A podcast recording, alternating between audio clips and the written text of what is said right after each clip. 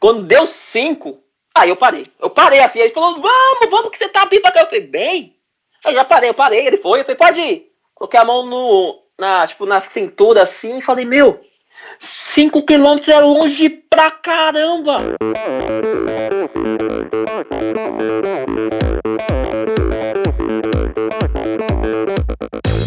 Hi, this is Brett Sutton. Eu sou a Vi Faveri. Olá, aqui é o Emerson Zerben. Sou o Nicolas Sester. Aqui quem fala é a Vitória Lopes. Aqui é o Thiago Drius.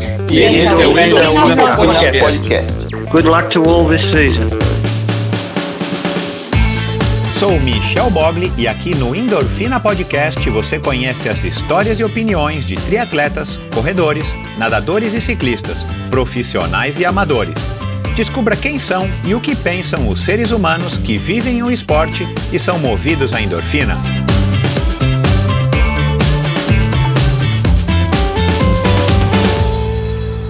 Olá, seja bem-vindo a outro episódio do Endorfina Podcast. Quero começar novamente, mais uma vez, agradecendo. Pessoal, faz parte eh, e, e, é de fato o que eu preciso fazer. Agradecer a audiência de vocês. O Endorfina eh, tem aí alcançado eh, números e, e, e, e, principalmente mais do que números, né, igual no lance da, da Covid, os números, na verdade, é, pouco importam. É a maneira como o Endorfina está impactando a vida de muita gente e eu tenho recebido isso através dos, das mensagens, né, da, da interação na, no Instagram, que é a maneira aí como 99% de vocês escolhe interagir, e a maneira mais prática, eu concordo. É a maneira como o endorfina tem impactado aí na vida de muita gente que me deixa muito satisfeito e me dá certeza de que o caminho é esse e me dá força e motivação para estar tá continuando e inspiração para estar tá continuando não só eu estar é, tá vivendo esses momentos, é, essas horas de conversa com esses convidados espetaculares, mas também a repercussão que isso está gerando, a motivação, a inspiração que isso também está gerando em vocês que estão aí do outro lado ouvindo. Então, muito obrigado a todos vocês, obrigado a vocês que repercutiram e ouviram os episódios, aliás, os dois episódios da semana passada, né, na segunda-feira com Davi Greenberg triatleta amador alto executivo do, do McDonald's, vai para simplificar. Se você não ouviu o episódio, vai lá e ouça. É um sobrevivente aí de um, de um linfoma, né, um câncer, uma doença aí que para muita gente é o fim da linha, não necessariamente é, do ponto de vista físico, mas muita gente se entrega de fato e acaba, é, enfim, é, cedendo né, à, à doença. E o Davi, muito pelo contrário, por conta aí da experiência dele de uma vida inteira praticando esportes e mais recentemente da, da experiência dele no triatlon, resolveu encarar de frente como se fosse um, um Iron Man, aí, entre aspas, e acabou vencendo o câncer. Lançou um livro na semana passada, Rotina de Ferro. Se você não ouviu o episódio, vai lá e ouça. É, e depois compre o livro, um livro muito bacana. E o episódio da quinta-feira, muito esperado, Thiago Bro Bruto, Thiago Drills Elias, que conta toda a sua trajetória num episódio aí de fato bastante emocionante e inspirador, um cara completamente transparente e verdadeiro, uma verdadeira celebridade das redes sociais e do mundo das duas rodas. E no episódio de hoje, um episódio igualmente legal, igualmente interessante, até divertido, um cara super bacana, o Bruno Lopes bem levinho, maratonista amador, melhor maratonista amador do Brasil hoje, e um cara de origem humilde, um cara é, muito tranquilo, um cara muito humilde também na sua percepção, na sua, no seu modo de enxergar a vida e de enxergar esse próprio desempenho, essa performance que ele conseguiu atingir também de uma maneira bem pouco é, comum ou pouco provável. E aí a gente fala né, da infância dele, da vida dele no Capão Redondo, ali no limite Santo Antônio, é, da paixão pelo basquete, do projeto social Criança Esperança, que foi o que introduziu ele aí ao mundo dos esportes. Uh, a gente fala do começo da corrida, como é que ele foi convidado, a primeira meia maratona, as histórias, o convívio com a, com a Andrea Hessel, que vai estar aqui já já é, lá do Clube Pinheiros, com a Adriana Silva, né? A Adriana Silva já passou por aqui também, uma das, essas duas, uma das melhores, duas das, mais, das melhores maratonistas do Brasil, lá da equipe Pinheiros. Ele que treina com Cláudio Castilho, que também é, já topou o convite, eu preciso agora só acertar com ele aí os detalhes. Enfim, foi um bate-papo muito legal com esse cara bacanérrimo. Super divertido, Bruno Lopes. Tenho certeza de que vocês vão gostar desse bate-papo. Então, muito obrigado a todos vocês pela audiência e obrigado, claro, aos patrocinadores do episódio de hoje, aos patrocinadores, às empresas que acreditam no meu trabalho aqui no Endorfina Podcast. A começar pela Bovem, Bovem Energia Bovem é uma comercializadora, gestora e geradora de energia, assim como para os meus convidados. Para a Bovem, energia é um assunto muito sério. Uma empresa sólida e confiável, com profissionais experientes e treinados para lhe oferecer agilidade no atendimento, robustez e competência na condução dos negócios. Saiba mais em bovem.com.br. Como eu tenho dito, a Bovem é uma empresa que tem o esporte no seu DNA. Então aguarde que em breve trarei novidades aqui para vocês. De energia, a Bovem entende. Também o um oferecimento da Supacas. Supacas é a marca tradicional e famosa, já marca de acessórios de ciclismo que desde 2010 vem trazendo mais cor e casualidade para o mundo da bicicleta. Encontre todos os produtos da Supacas disponíveis no Brasil no site da importadora ultracicle.com.br que é o site onde você compra com desconto, com frete gratuito por ser ouvinte do Endorfina. Então compre sua fita de guidão, seu suporte de garrafinha, compre sua meia. Ou presenteie alguém, né? Presenteie alguém em uma data especial, presenteie alguém porque simplesmente você gosta dessa pessoa com algum dos produtos, alguns dos produtos da Supacas. Compre lá no site ultracicle.com.br e você vai receber aí frete gratuito. Basta dizer que você é ouvinte do Endorfina, então você vai colocar lá no campo de cupom de desconto a palavra endorfina e automaticamente o frete sai de graça, o frete é por minha conta.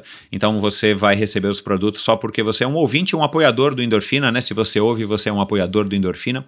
E se você compra na Ultracicle, você é um apoiador ainda maior do Endorfina. Então, vai lá, aproveite a oportunidade, é, ultracicle.com.br siga Supacas BR no Instagram. Lembrando que Supacas termina com Z, Z mudo BR, né? Supacas BR no Instagram.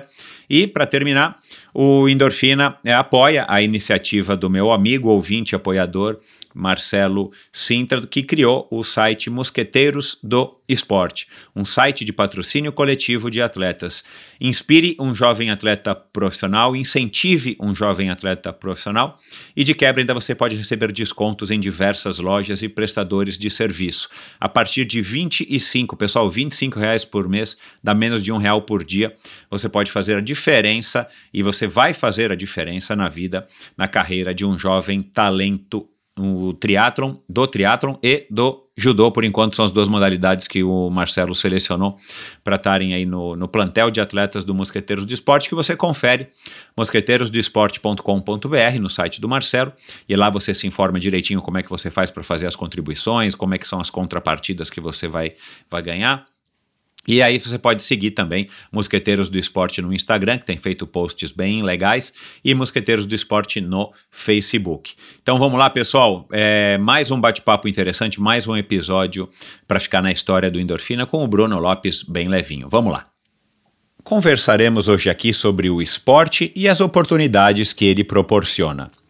A exemplo de tantos outros, meu convidado, quando garotinho, jogou futebol nas ruas da periferia onde morava. Aos 14 anos, ingressou num projeto social para se ocupar durante as tardes e lá teve contato com o handball. Num dia chuvoso e sem poder jogar, observou um colega brincando com uma bola de basquete. Aquele foi o momento em que iniciaria sua paixão pela nova modalidade. Chegou a sonhar em ser um grande jogador, porém, a vida lhe puxava de volta para a realidade. Aos 22 anos, sofreu um acidente de moto que o deixou com uma sequela no ombro. Isso fez com que fosse desanimando com o basquete. Após alguns anos longe do esporte e curtindo quase que diariamente as baladas, surge a corrida através de um convite feito por colegas de trabalho. Sem ter nenhuma noção de onde estava se enfiando, aceitou o convite para participar da prova na equipe da loja em que trabalhava. Essa primeira experiência não foi lá das melhores, porém, foi o passo inicial para estimulá-lo a se dedicar novamente ao esporte. O resto dessa história super legal e inspiradora deixarei para ele mesmo contar. Com vocês, o melhor maratonista amador do Brasil na atualidade, o jovem Bruno Lopes de Oliveira, mais conhecido como Bruno Bem Levinho. Seja bem-vindo, Bruno.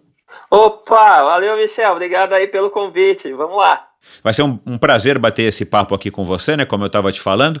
É, mas vamos dar uma passadinha aqui. Como é que você está? É, como é que você tá passando aí por esse tempo de confinamento? Tá conseguindo dar uma escapadinha para treinar? Tá se mantendo é, saudável? Tá enlouquecendo dentro de casa? Você, você mora com a Luana? Não, não, não. Não moramos juntos, não. É, eu moro com a minha mãe, mais dois irmãos. Aham. Eu tô treinando, sim. Tô treinando no- nos primeiros, nos primeiros dias do confinamento. Eu tava acordando tarde pra treinar, mas como agora tem essa regra aí de usar máscara tudo, então eu tô treinando meio que na madrugada pra, pra evitar ver pessoas. Aham. Mas tô treinando sim. Mas está sendo um treino, um treino mais estruturado ou você está só é, se mantendo já que a gente não tem previsão das próximas competições? Então, é, o treino diminuiu bastante, né? Eu treino geralmente sete, os sete dias na semana, treinando três. E é, segunda, quarta e sexta, segunda, quarta e sábado. Tô fazendo mais giro mesmo e forte leque. Uhum. Tá. Ah, logo antes de, de da gente saber dessa quarentena, ou, ou, né, a gente, é, essa quarentena se apresentar pra gente, você estava com quais planos aí para esse primeiro semestre e comecinho do segundo? Bom, meu plano, meu grande plano para esse, esse ano seria correr a maratona de Berlim. Mas antes eu gostaria de fa ter, fazer algumas meias, né? Pra sentir o ritmo. Mas Aham. o meu o projeto grande mesmo seria a maratona de Berlim. Aham. É, desculpa, quando é que ela seria, que eu já perdi agora aqui noção do tempo? 27 de setembro. Ah, tá. E já é certeza de que não vai acontecer ou eles ainda não cancelaram ou adiaram? É, adiaram, né? Mas não, mas não colocaram data. De quando Ah, tá. pode ser. É. Então é um Mas já cancelamento. Sabe que não vai né? ser setembro. É um cancelamento. é. É, é. Bom, é, eu, eu acho realmente que em setembro, a gente está gravando esse bate-papo aqui no meio de maio, né? Eu acho que setembro não, não vai haver, pelo menos não para amadores, né? Ah, mas enfim, vamos lá, vamos torcer para que é, as competições voltem o quanto antes dentro aí da, das regras de prioridade que o mundo e o Brasil tão, vão ter que, que, que enfrentar, vão ter que escolher, né? Mas Bruno, é, vamos lá, vamos começar o nosso, nosso bate-papo. Ah, cara, é, fala um pouquinho aí da tua infância na periferia, né? Co- Como, como foi, como é que era esse teu contato aí com o futebol, que eu já adiantei aqui na introdução. Fala um pouquinho aí do, do- da tua infância e do contato aí com os esportes até você entrar no projeto social. Bom, eu sempre fui uma pessoa que teve muitos amigos, tudo. E a ma- grande maioria dos meus amigos aqui, onde eu moro, eu moro aqui no Jardim Vaz de Lima. É entre o Parque Santo Antônio, entre o Capão Redondo, é bem no meio, assim. Então, sempre tive vários Aham. amigos, a maioria sempre jogou futebol. Eu sempre me envolvi no futebol, mas não tenho essa habilidade, não. Eu sempre joguei, mas só pela amizade mesmo, pra estar cercado de amigos mesmo. Uhum. Aí, conforme eu fui ficando bastante tempo na rua, estudando, mas depois de terminar a escola, fica muito tempo na rua, minha mãe acabou que encontrou um projeto social que fica no Jardim Ângela e me matriculou lá. E lá tinha vários esportes. Tipo, Tinha todos os esportes, natação, tinha tudo. E eu acabei Que legal. eu acabei entrando lá pra fazer parte. Então eu terminava a escola, já ia direto pra lá, ficava até 5 horas, voltava pra casa e não ia mais pra rua. Ficava lá o, em tempo integral, direto. Legal. Aí eu comecei a ter outros amigos e fazer outros esportes. Aí eu cheguei lá, fiz handball, cheguei a fazer karatê, fiz capoeira. Me envolvi em alguns esportes, mas o que me despertou assim, mesmo assim, foi o basquete. Basquete, pra mim, é um esporte que eu amo, igual a corrida. Aham. É um esporte mágico. Você lembra mais ou menos que, que, que época ou que ano que foi isso? Bom, eita. Você tá com 31, 31. né? É, Isso foi o quê? Com, É, eu com tinha. uns 14? do- Não, eu tinha. É. Eu tava com 15 anos quando eu fui pra lá. É, 14, 15. Aham. É, então 14, vai, 15. faz, faz aí 16, faz 16, 17 anos. Então, a gente está falando aí de 2000 e pouquinho. Uh, até então, você você tinha tido algum outro contato com o basquete? Eu estou perguntando porque eu estou assistindo o documentário do Michael Jordan no Netflix, não sei se você já assistiu. Ah, sim. Eu comecei agora, ainda estou no comecinho, né? São não sei quantos episódios são, que estão soltando um por semana, mas eu estou ainda no terceiro. E eu vivi muito aquela época, não, não acompanhava o basquete de uma maneira geral, mas é claro que eu acompanhava é, os jogos que a gente tinha acesso a assistir aqui no, no Brasil, do Chicago Bulls, por conta do Michael Jordan. É, você então nem sabia quem era Michael Jordan nessa altura do campeonato? Então, é, nessa época aí passava né, na Band ainda, se eu não me engano. TV aberta, Isso, é, na, Band. na Bandeirantes, é. Só é. que nessa época aí eu não tinha nenhuma nenhuma atração pelo basquete ainda não, porque eu lembro que quando eu passava, eu até assistia umas passando seus canais, eu colocava lá, passava, mas eu não ia, não gostava, não tinha noção não o que, que era basquete nessa época não. Eu fui começar uhum. a gostar depois. O que que, o que, que faziam é, seu pai e sua mãe? Qual era a profissão deles, o trabalho deles? Meu pai, ele traba, trabalhou um bom tempo na Bosch. Ah, legal.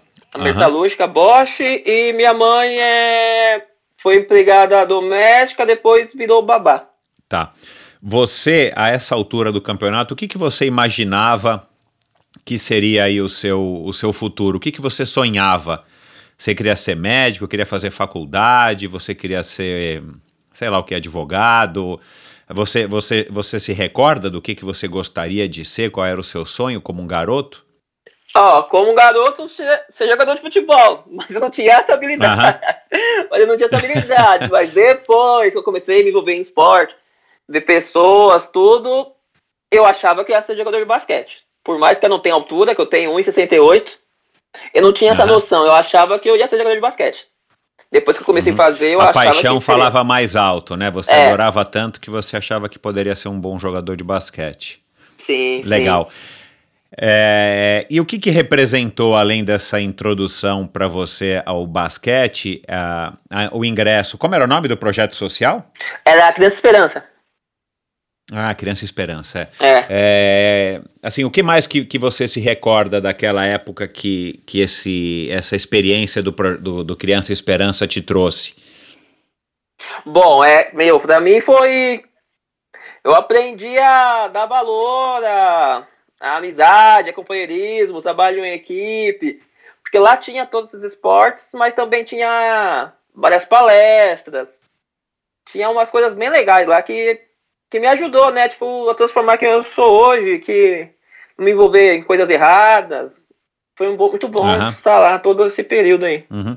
E você teve, eu imagino, na sua vida ainda, quando garoto, muitas muitas oportunidades, né? É, você deve ter se deparado com muitas oportunidades entre seguir um caminho bacana e de repente dar uma desviada e seguir um caminho não tão não tão legal, né? Que, que, que, que são atrativos para quem é um garoto, né? Que a gente já sabe como é que funciona, pelo menos a gente tem ideia de como é que funciona é, nas periferias e nas comunidades, o, o, o, mundo aí do, do crime de toda sorte. Você chegou a ter contato, você chegar, chegou a ter amigos, amigos seus que acabaram enveredando para o lado ruim e você eventualmente até é, é, enfim, chegou a cogitar, tipo, ah, será que é mais legal, vou, vou ter um relógio da hora, vou ter um tênis da hora se eu fizer isso, fizer aquilo? Ou para você, mesmo tendo essa proximidade, você, enfim, nunca pensou em desviar o seu caminho? Então, não, já teve, a, vixe, quando, ainda mais na parte quando eu comecei, ficava com 17, eu saí do projeto com 18 anos, o projeto uhum. ia até 18, né? Aí eu parei. É. É bem nessa época, época de balada, época que você quer sair arrumadinho, tudo, vixe, alguns amigos claro, desvi é. desviaram, sim. Conheço vários até hoje. Uns desviaram, uhum. voltaram, uns continuaram. É, conheço uhum. alguns. É, quando você vê aquela pessoa toda arrumada, não vou mentir, quando você vê aquela pessoa toda arrumada, dinheiro, você fica meio. meio. Atra, meio. Como posso dizer? Você fica meio Hum, esqueci a palavra. Atraído, mas... atraído, para aquilo, aquilo que chama exato. atenção.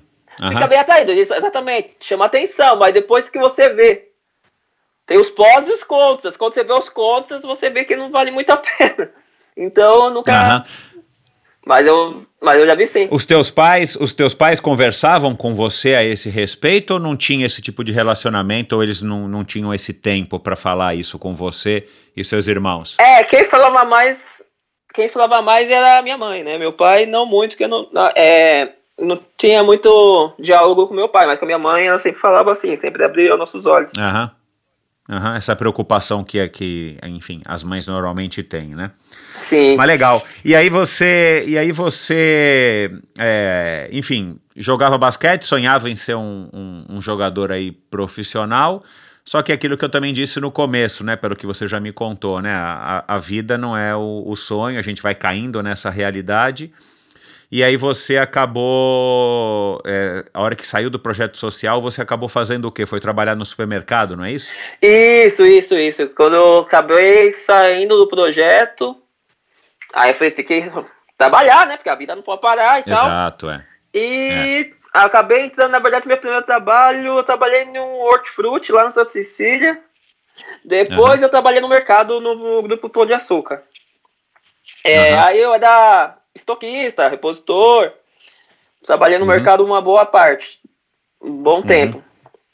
E aí fui conhecendo novos amigos. Aí essa foi a época que eu curti várias baladas, né? Aí eu não, já não tava mais encanado com esporte, tava encanado mais em curtir a vida, trabalhar, conhecer gente. E- Mas isso já foi depois do acidente? Porque você disse que o acidente foi com 22 anos, né? Então, é... Porque até com 18 eu parei de projeto, mas eu, traba... eu continuei trabalhando e ainda jogava um pouco basquete. Mesmo curtindo um balado. Aham. Uhum. Mas aí eu já sabia que não. Já sabia que eu não ia ser. Aí depois que eu machuquei o ombro, então aí que eu falei, agora que vai ser nada mesmo, eu vou é curtir a vida. Uhum. Uhum. E aí você, enfim, largou os, os espo- o esporte, né, o basquete, por Sim. completo. Quando você saiu do projeto, você jogava basquete o quê? Aquele basquete de rua?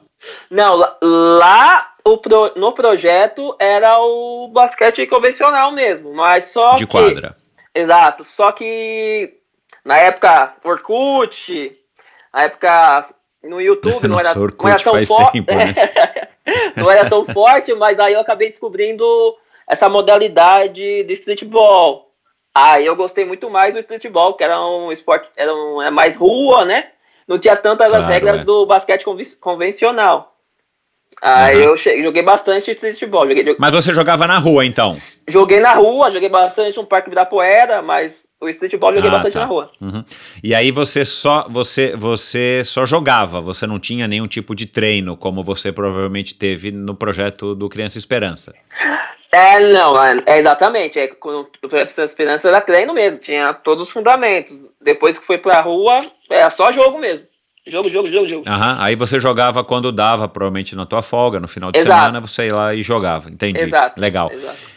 E aí você Isso mesmo. sofreu esse acidente de moto, não, não foi um acidente muito feio, né? Só foi Ah, um acidente ruim que te deu sequela, né? É, exato. É, na verdade, eu tava voltando de uma festa com meu irmão, por, é mais velho, parte pai. Aí tava chovendo, meio graduando, aí a moto deslizou, aí desloquei o, o ombro. Aham. Aí saiu do lugar, tudo, aí, aí tinha que fazer cirurgia até. Aí, quando eu fui no médico, ele colocou no lugar e falou, ó, dá pra segurar isso. Se você ficar um tempo aí sem fazer alguma, alguma esportes, esporte, movimentar muito o braço, você consegue viver. Normal. Aham. Aí começou Aham. cagão, eu falei, não vou fazer cirurgia não, eu não fiz não até hoje. É, até hoje. Tipo assim, se eu fizer um movimento muito brusco, assim, né, pode, pode ser que saia. Mas. é, eu, eu tô, tá- tô bem até hoje. Tô tranquilo. Aham. Mas, mas para jogar basquete começou a te incomodar. Ah, não, sim. Se eu inventar de jogar basquete agora, por exemplo, dependendo, se fazer um movimento muito. De uma trombada, um movimento muito, muito rápido, assim, pode ser que saia assim. Aí eu fui, é, eu evito. Aham. E aí você acabou, enfim, deixando o esporte de lado e ficou só na vida aí de balada. É, e como é que você foi? E como é que você acabou indo trabalhar numa loja da ASICS, né? Que foi o teu primeiro emprego numa loja de esporte? Sim, então, é, eu conheci um, um vendedor que eu era cliente dele numa, numa outra marca. Aí eu comprava muita roupa lá com ele. Ele. Aí eu tinha o contato dele e tudo. Aí eu tava sem trabalhar na época, eu mandei uma mensagem pra ele, eu falei, onde é que você tem com... Eu queria sair dessa vida de mercado, né? Eu falei, acho que vou trabalhar em shopping, né?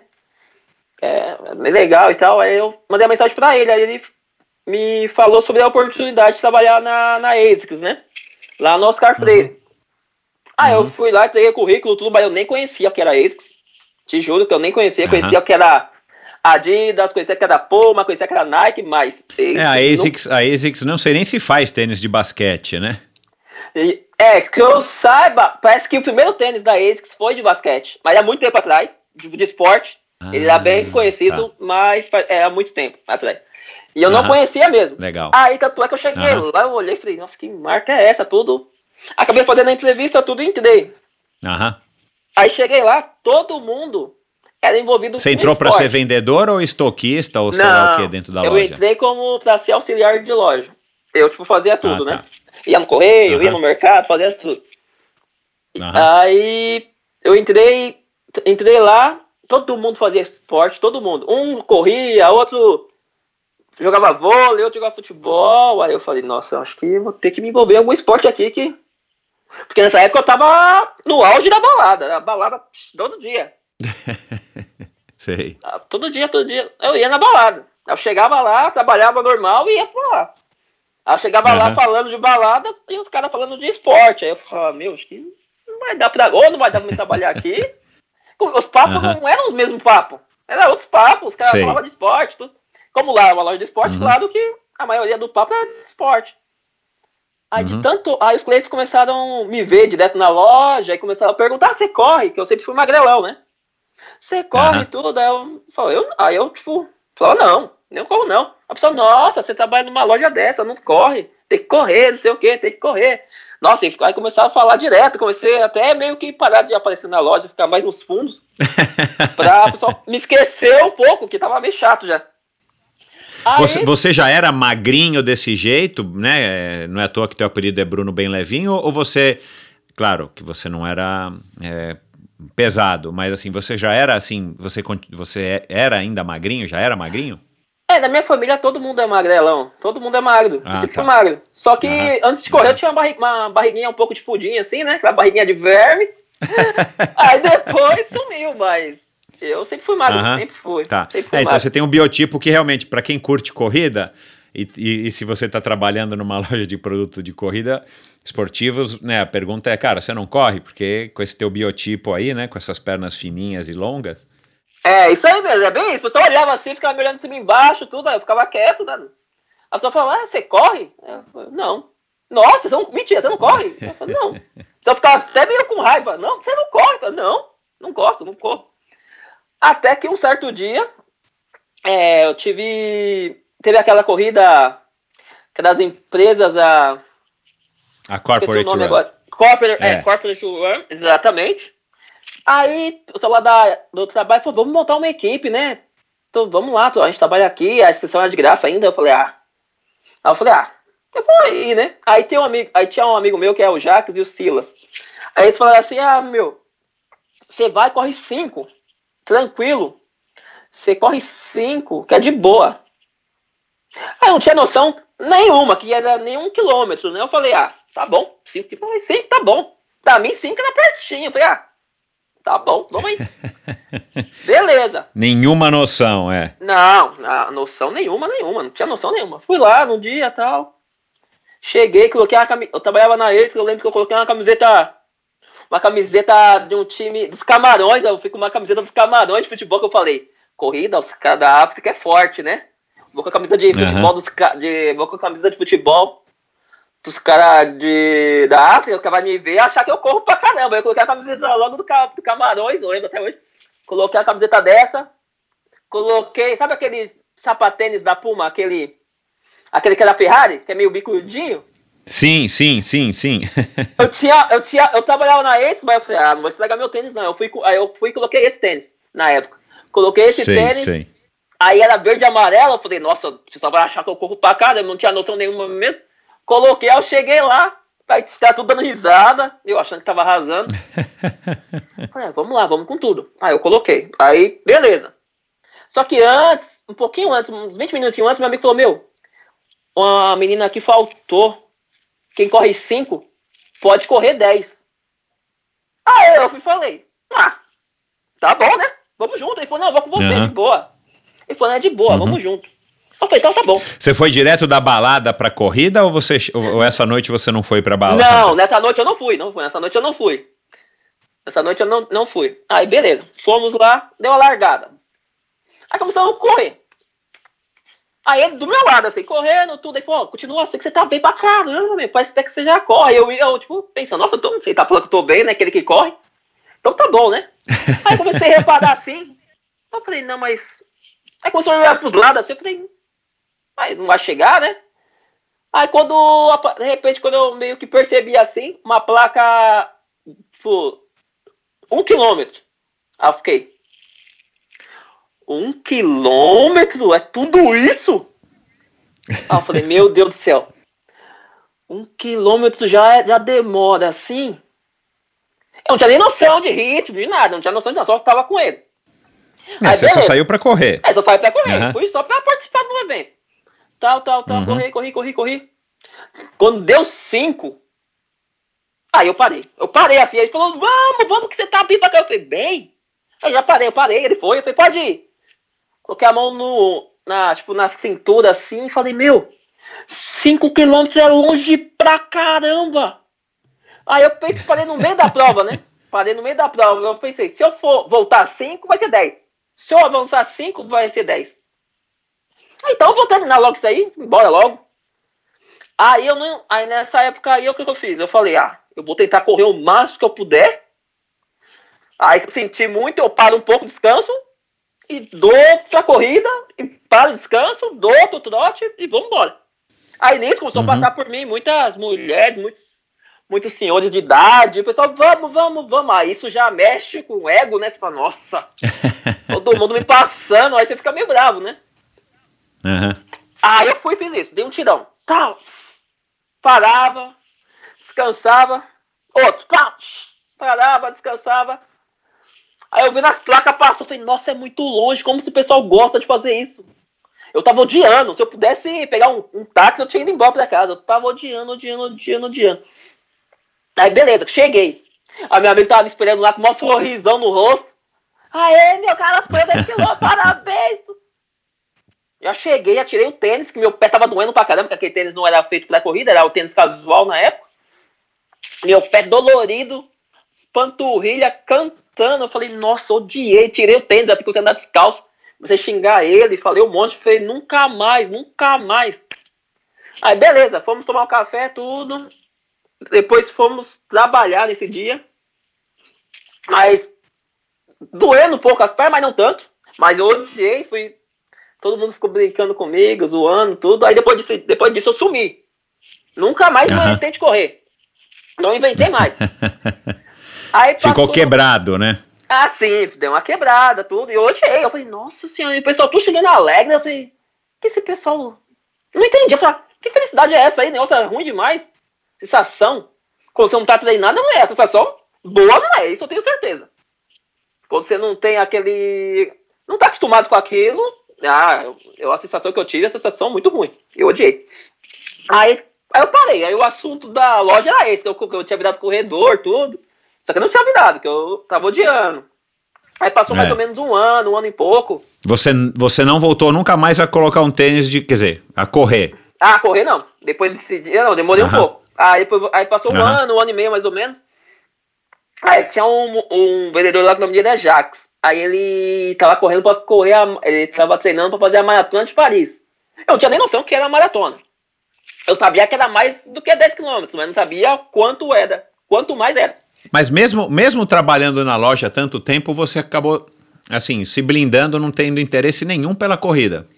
Não, não, sinceramente não. Eu ouvia muito, chegava a revista direto lá, mas eu só olhava assim, tá legal, mas não, tipo, não achava, achava que não era pra mim. Aí esse Aham. Jacques, ele tá treinando pra maratona de Paris. Ah, eu falei, caramba, o cara vai viajar pra correr. Cara, esse cara gosta mesmo, né? Aí eu fui conversar com ele, quanto você ganha, meu, pra, pra correr assim?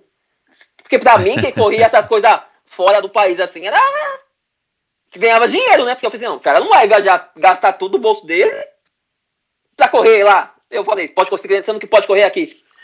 Aí ele, não, é tudo pelo meu bolso, eu gosto. A maratona, meu, é uma coisa desafiadora, tudo, é meu sonho. Aí eu falei, nossa, esse cara é doidão mesmo. Eu falei, esse cara é louco, sai fora. Sem dar, não. Uhum. Aí esse cara, o que ele fazia? Então, ele morava em Pirituba, ele ia correndo de Pirituba até a loja. Beleza, tomava banho.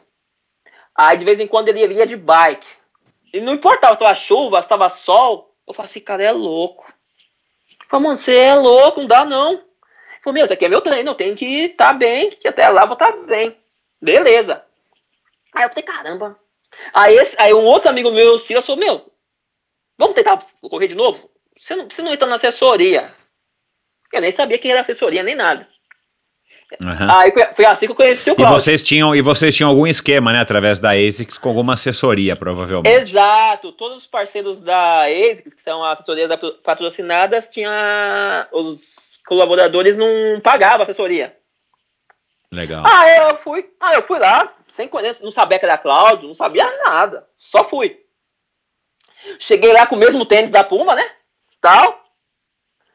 Cheguei lá, falei, ah, vou chegar lá, jogador caro, ninguém vai entender nada. Vou chegar lá, os caras vão ver o magrinho.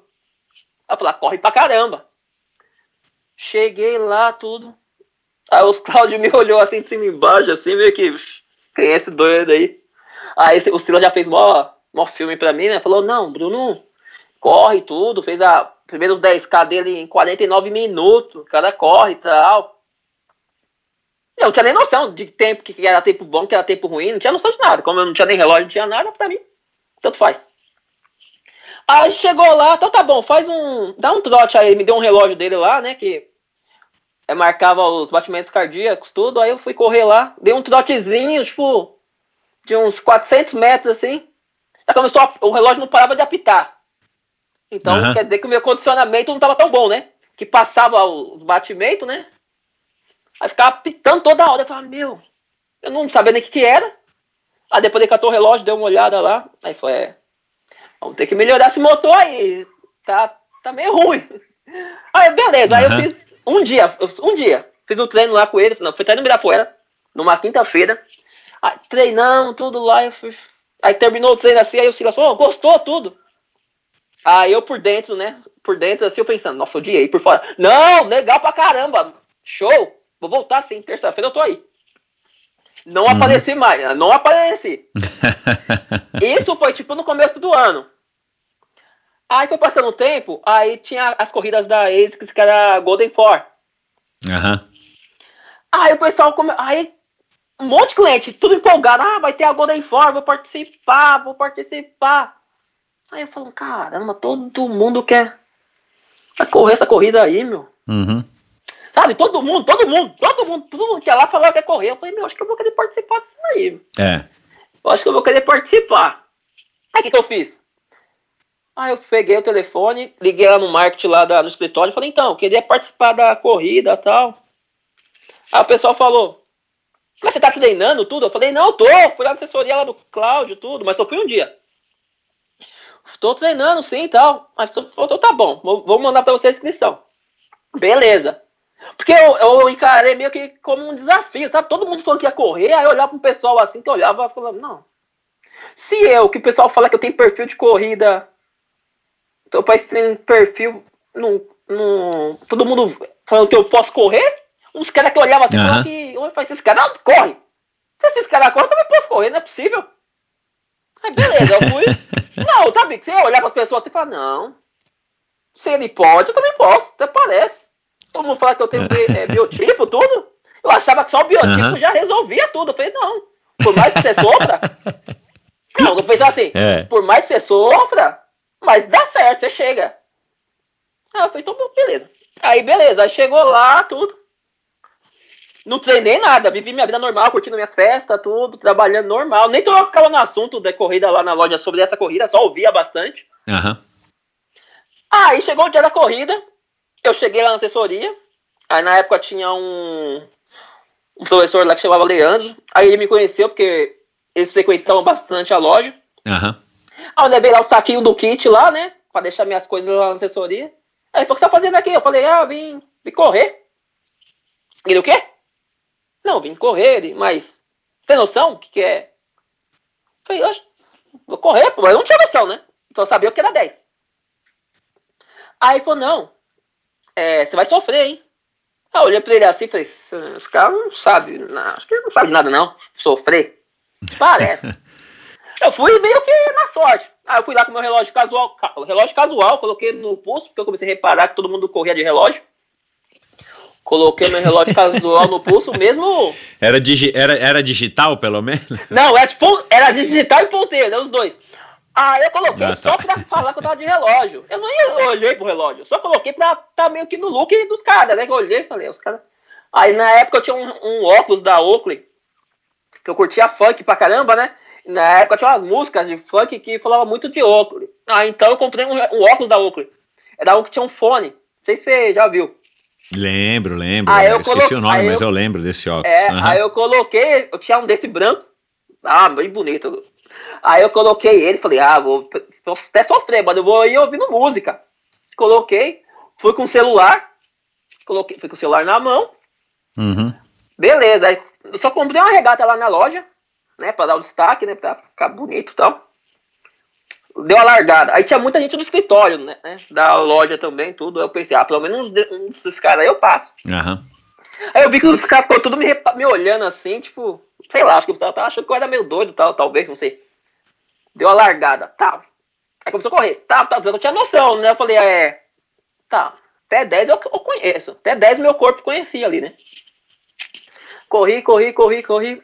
Aí chegou os 10. As pernas tava meio castigada, mas dá, não tava sofrendo igual a primeira vez. Você lembra, você lembra o, o, quanto tempo que você fez esses 10 quilômetros? Fez o quê? 50, 45? Ah, não, eu nem olhei, não. Eu nem olhei. Nem, nem noção nenhuma. Tá, aham. Uhum. O relógio, tava no, o relógio tava no punho só de enfeite. É, só de enfeite, só de enfeite. Eu nem sabia o que era pace, não sabia que era nada. Eu só fui correr. Uhum. Só que porque era meio que um desafio que eu vi que muita gente fala, muita gente ia e eu achava que o pessoal não ia conseguir. Eu falei, ah, se ele consegue, eu consigo. Vou ver se eu consigo mesmo.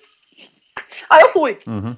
Saí correndo, tudo, tudo, tudo, tudo. Aí quando deu, tipo, 13, 13 e meio, acho que era 13. É, quando viu a placa ali dos 12, eu acho que depois é.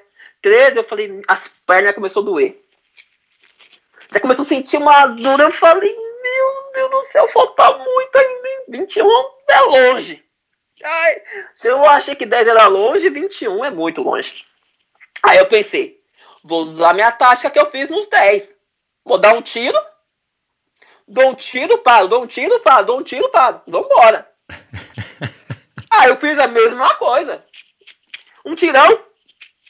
Mão na cintura. Aí nisso um pessoal ficava me olhando. Pô, tá treinando? Aí acho que o pessoal achava que eu tava tipo, usando a prova pra treino, né? Ah, eu tá. tava tipo, dando uns tiros e parava. Aí eu ficava, ah, tô, não tá nem entendendo. Eu falei, não, tô assim, tô. Aí eu tiro e parava, tiro e parava, tiro e parava. Aí nisso eu passei por uns caras lá do escritório, falei, aí isso me empolgou, eu falei, cara, eu passei pelos caras. E os caras treinavam assim. Talvez não seguia uma vida, uma vida regrada, mas os caras. Sei. Treinava, treinava. Eu via que os caras treinavam. É. Aham. Pelo menos umas três vezes por semana, os caras treinavam. Meu, eu passei os caras que treina de verdade, que treina. Pra mim, os caras treinavam de verdade. E os caras, ah, se eu passei esses caras aí, eu tô bem. Aí eu continuei. Cheguei. Quando eu cheguei, eu não sei também por, pelo fato de ser uma distância muito longa, minhas pernas tava sentindo uma dor, mas não tava tão quebrado assim. Igual eu corri nos, os 10. Uhum. Eu tava com uma dor, claro. Não, tava, não dava pra dar uma estrelinha na chegada, mas não tava, tipo, tô inteirão. Uhum. Tava médio, assim, beleza. Cheguei tudo, falei, ah, gostei, né? Fiquei meio pessoal tudo batendo um pau. Eu acho, aí isso me despertou meio que. Pô, acho que é corrida é legal, sim. Uhum. É legal. Ganhei a medalha. Você, tudo. você, você, você, só um minutinho. Você achava que, que de fato, depois dessa experiência de 21, você já percebeu que, né, que, que enfim, do 10 para o 21 já é um salto bem grande, né? Você já tem de fato que, enfim, é, a, corrida se torna muito, muito mais complicada, óbvio, né? Você percebeu que você poderia ter talento, é, já que todo mundo insistia que você tinha um biotipo bom para correr? Sim, é, depois que eu terminei essa prova, eu falei, ah, eu acho que eu tenho alguma coisa aqui. Leva o jeito. Eu pensei, eu, pe- é, eu falei, acho que eu levo, porque todo mundo falou. Eu fiz esse 21 aí, eu nunca nem treinei. Tô quebrado, mas passei uns caras que treinam, eu falei, ah, acho que deve ter alguma coisa aqui, não sei o que, mas deve ter. Daí terminou a prova, aí nesse dia eu tava. Nesse dia eu tava de folga do trabalho, voltei pra casa, normal, andando meio devagar tal. Não tava tão quebrado assim. Dormi. Dormi pra acordar no outro dia pra vir tra pra ir trabalhar. É. Aí eu acordei assim, o celular despertou, tudo, aí eu fui meio que levantar, assim, acordei, fui levantar, ficou, subiu o tronco assim. Eu não senti, eu te juro, eu não senti assim a perna, assim, sabe? Pensei que tinha, sei lá. Aí eu falei, nossa, acho, que- acho que eu quebrei a perna. Pe- As duas pernas estavam engessadas, engessada, a panturrilha dura. Eu falei, caraca, eu falei, nossa senhora, eu dei um grito, eu falei, meu, não vou conseguir andar. Aí pra descer da cama, acho que demorou uns 10 minutos. Sabe quando você mete assim, a coxa trava, a panturrilha trava. Eu falei, meu Deus do céu, o que que é isso? Aí eu até liguei, no dia eu liguei pro... Não, mandei mensagem pro Jéssica, falei, meu, é normal ficar quebrado. Falou, ah, você não treina? Quem não treina, filho, fica destruído. Eu, fa- eu pensei que eu tinha sofrido um acidente. Eu falei, meu Deus do céu. Fui, tomei um banho, beleza, mas fui trabalhar, tinha que, tinha que trabalhar, fui. Aí eu fui, fui num passinho. Eu não conseguia levantar o pé do chão. Eu fui arrastando o pé. Fui arrastando o pé. Indo, indo trabalhar, mas arrastando o pé até o ponto de ônibus. Do ponto de ônibus até a estação de trem. Da estação de trem até a loja. Arrastando o pé. Arrastando, arrastando, arrastando. Cheguei na loja. Aí a loja é dois, dois andares. Aí no segundo andar tinha o ponto para bater o ponto. Tinha os armários. Nesse dia eu não bati o ponto e nem guardei minha mochila. eu falei assim, meu, então, eu vou ficar aqui na parte de baixo só e não vou, não vou subir, não. Que eu não consigo subir escada, não. Aí os caras mentira, tá? Eu falei, não, não consigo, não. Tá doendo. Não, não consegui, a perna tava quebrada. E os caras, e os caras que e os caras que correram estavam, Ah. enfim, doloridos, mas estava todo Não, mundo numa boa, né? legal. Se você fala assim, ah, vamos jogar bola, os caras jogavam, eu acho. Os caras estavam. Tá de boa, assim. tá. Aí eu olhei falei, não, mas por que vocês estão assim? Ele falou, meu, é, o corpo vai acostumando. Conforme você vai treinando, vai acostumando. Não é fácil, mas não fica tão quebrado igual você tá. Aí depois disso aí eu falei, meu, aí se eu quiser levar isso aí mais a sério, correr mesmo, ah, eu vou ter que, eu vou ter que treinar, que eu não vou passar por isso de novo, não. Mas eu fiquei três dias. Três dias, três dias assim. Foi melhorar na quinta-feira. Então eu fiquei segunda, terça e quarta destruído. Destruído. Eu nem comentava nada na minha casa com a minha mãe, porque pra não brigar, né? Que eu fiquei quebrado, as pernas. Eu passava gelol, aquele cheirão no ônibus, todo mundo ficava me olhando. e eu fui seguindo. Aí eu lembro que passou duas semanas, duas semanas. Aí eu voltei na assessoria lá. Aí o pessoal me olhou assim, Aham. você vai fazer aqui? Não, eu falei, é, eu vim treinar. Aí esse Leandro, que era o professor da época que tava lá, e falou, mas você veio treinar ou você vai vir aqui e vai sumir de novo? Eu falei, não, não, dessa É. vez eu vou, vou treinar de verdade, porque eu fiquei quebrado da minha experiência aí da Golden, aí eu não vou mais passar por isso não, nunca mais. Nunca mais vou ficar quebrado. Ô Bruno, ô Bruno, o que que, o que que é, é- é- assim, você contou de uma maneira que, né, eu acho que eu tenho, eu, eu entendi exatamente qual era a sua, a sua sensação, mas não, não da dor, digo assim, a sua relação com a corrida. O que que te fez, o que que te fez voltar, né, essas duas semanas depois, o que que te fez correr os 21, de, depois de ter tido a experiência dos 10 quilômetros, que também não foi das melhores, o que que, assim, o que que passava pela sua cabeça? Ou não passava nada, você simplesmente estava indo porque, enfim, né, estava afim de se relacionar, você é um cara super expansivo e tal, você estava afim de fazer alguma coisa. O que que fazia você voltar para para assessoria? Então, que aí nesse período eu, eu era auxiliar de loja, aí eu virei vendedor. Aí quando eu virei vendedor, eu não tinha nenhum cliente, quando eu era auxiliar de loja. Aí eu comecei a reparar que nas corridas, Aham. o pessoal era tudo amigo, todo mundo se conhecia. E lá na loja só tinha dois corredores mesmo, que era o Silas e o Jax. Só que aí o Jax acabou sendo Aham. transferido para uma outra unidade, que era em Minas. E só sobrou o Silas. Uhum. O resto era tudo fazer, fazer academia e fazia, jogava vôlei e tudo. Mas corrida só tinha o Silas. Aí eu comecei a ver que todo mundo procurava ele lá. Que ele era bem relacionado, sabe? Conhecia muita gente. Aí eu falei, meu, ah, já que eu virei, já que eu virei vendedor, eu vou começar a correr, porque aí eu vou conhecer gente. O pessoal vai me ver lá no Ibirapuera, vai me ver, vai falar, ah, você corre e tal, começou. Aí eu vou começar a ganhar pessoas, né? Virar amigo, conhecer e começar a vender. Na verdade, quando É. eu comecei, quando, eu come, quando eu entrei a segunda vez querendo correr, foi mais pelo interesse mesmo, de conquistar cliente, cliente né? De começar a vender, porque como eu não tinha nenhum, ah, eu falei, ah, achei na corrida a oportunidade. Eu falei, se eu começar a correr, eu vou conhecer gente. Se eu conhecer gente, provavelmente eu vou vender pra ela. Aí foi isso que me deu estralo. Aham, Aí foi por conta disso. entendi. Por, por conta disso. Aham. Então, então você, então você, a gente pode dizer que esse teu começo aí na corrida de uma maneira mais dedicada, né? Embora é, você nem saberia que que você acabaria se tornando um grande corredor, foi é, pelo puro interesse mesmo de estar se dedicando a, a alguma coisa que iria te tornar um melhor vendedor, ter um desempenho Ah, melhor. sim, sim. Sim, porque comecei, eu reparava, porque assim, e como aí lá na ex tinha várias apostilas sobre tênis, sobre sobre vários assuntos relacionados à corrida, sobre pace, esses negócios, eu não sabia Aham. de nada disso no início.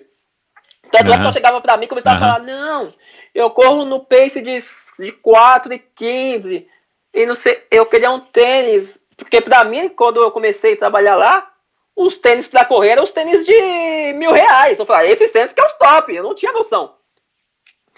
Eu chegava Aham. e falava, não, esse aqui é o top. Eu Aí os caras os caras corriam mesmo e me olhavam, acho que esse cara não manja muito, né? Eu olhava assim pra ele, eu via que eles olhavam falavam, não manja não. Aí quando eu comecei a correr mesmo, levar mais a fundo, eu comecei a reparar nos caras, começou... Na loja frequentava bastante atleta patrocinado, Solonei, Adriana, próprio Claudio ia lá.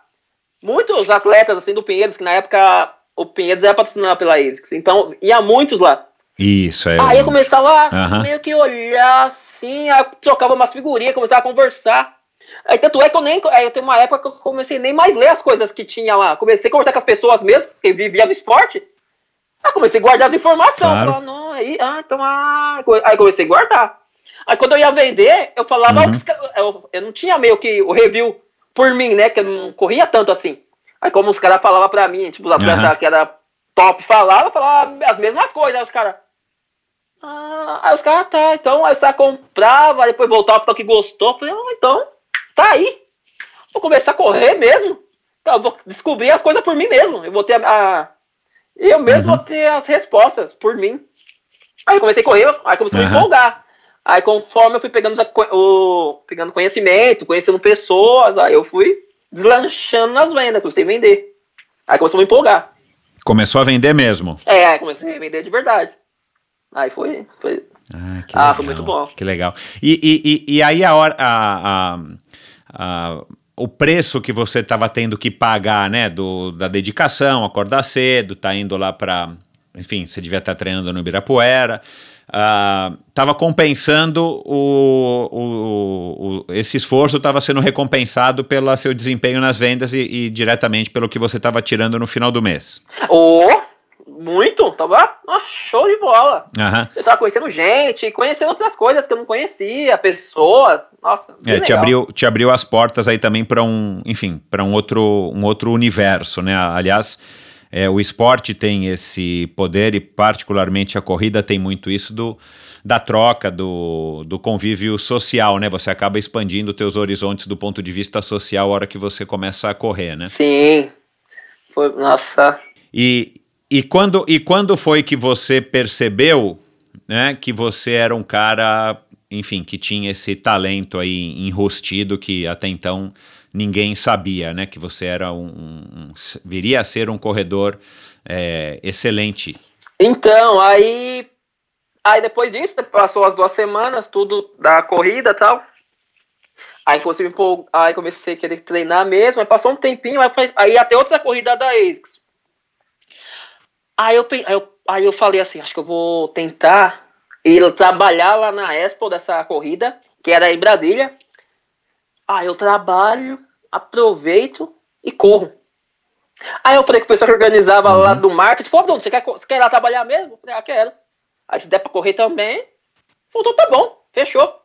Então tá bom, você vai, hein? Aí eu, aí eu falei com o gerente lá e falou, Bruno, tudo certo, pode ir.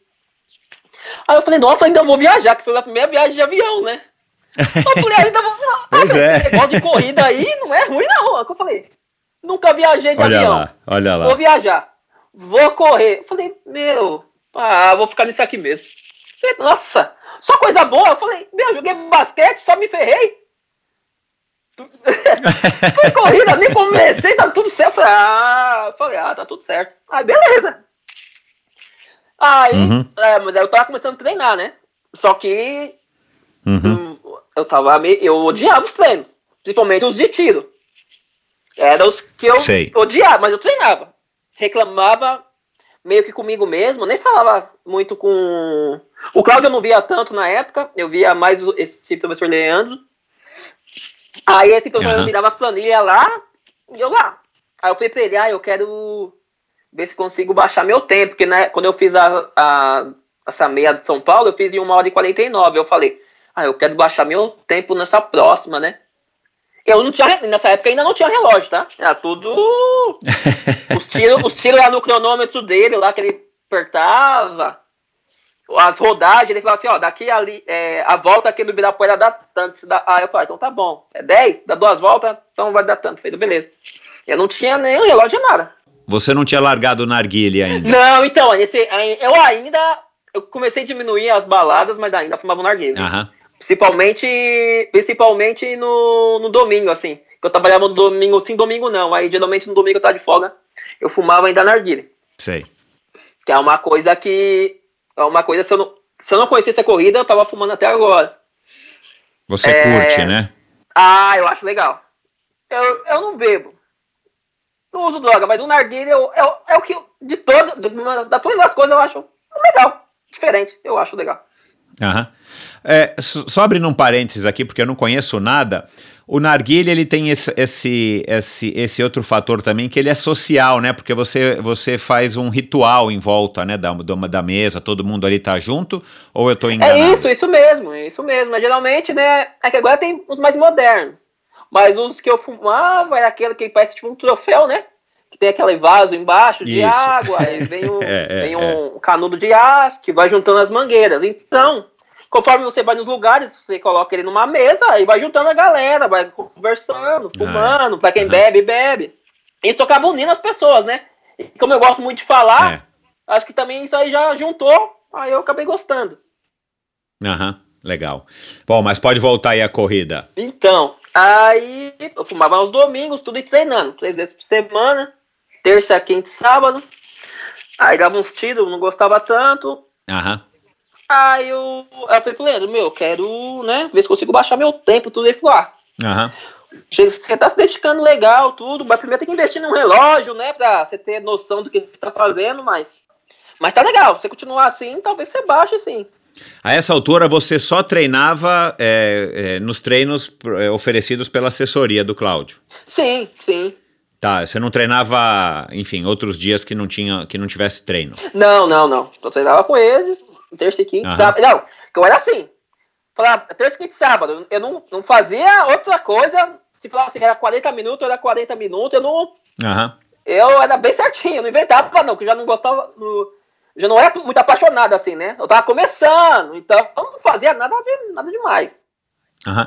E, e, e você bolou lá, bolava com o Leandro algumas competições para que você também se mantivesse um pouco mais motivado, um pouco mais sim, focado? sim, sim. Aí ele, ele gostava de muito desafio, né? Ele falava assim: ah, então você fez 49? Ah, agora eu quero ver você fazer 45 minutos. Aham. Aí eu comecei meio que esses desafios assim, aí eu comecei a baixar meus tempos na corrida, tudo. Aí eu comecei a ver que falei, caramba, legal, né? Pouco tempo que eu tô treinando, tá começando a correr um pouquinho mais rápido. Aí chegou a corrida lá de Brasília. Aí eu corri, aí eu não me assustei mais com os quilômetros, né? Que eu comecei, o corpo já tá acostumado. Claro. Tal. Aí eu consegui fazer a corrida em uma hora e trinta. Aí eu falei, ah, aí eu fiquei feliz, eu falei, cara, eu baixei pra caramba. né? Melhorou bastante. é. Aí eu falei, nossa, há pouco tempo que eu tenho de corrida. Aí, aí, aí isso começou a me, me dar gás pra querer treinar mais. Aí eu comecei a querer treinar mais, treinar mais, treinar mais, treinar mais. Aí até que um dia um atleta do Cláudio apareceu lá na USP. Cara, eu treinava terça, quinta e sábado, né? Aí no sábado eu corria lá na USP. Aí a, a Michele, Michele Vargas. Que era uma maratonista, tudo. Foi a primeira atleta, assim, do Cláudio que eu tive contato, assim. Uhum. Aí, o- aí o Cláudio falou, "Pô, corre com ela, meu. Corre com ela, que ela vai correr de boa.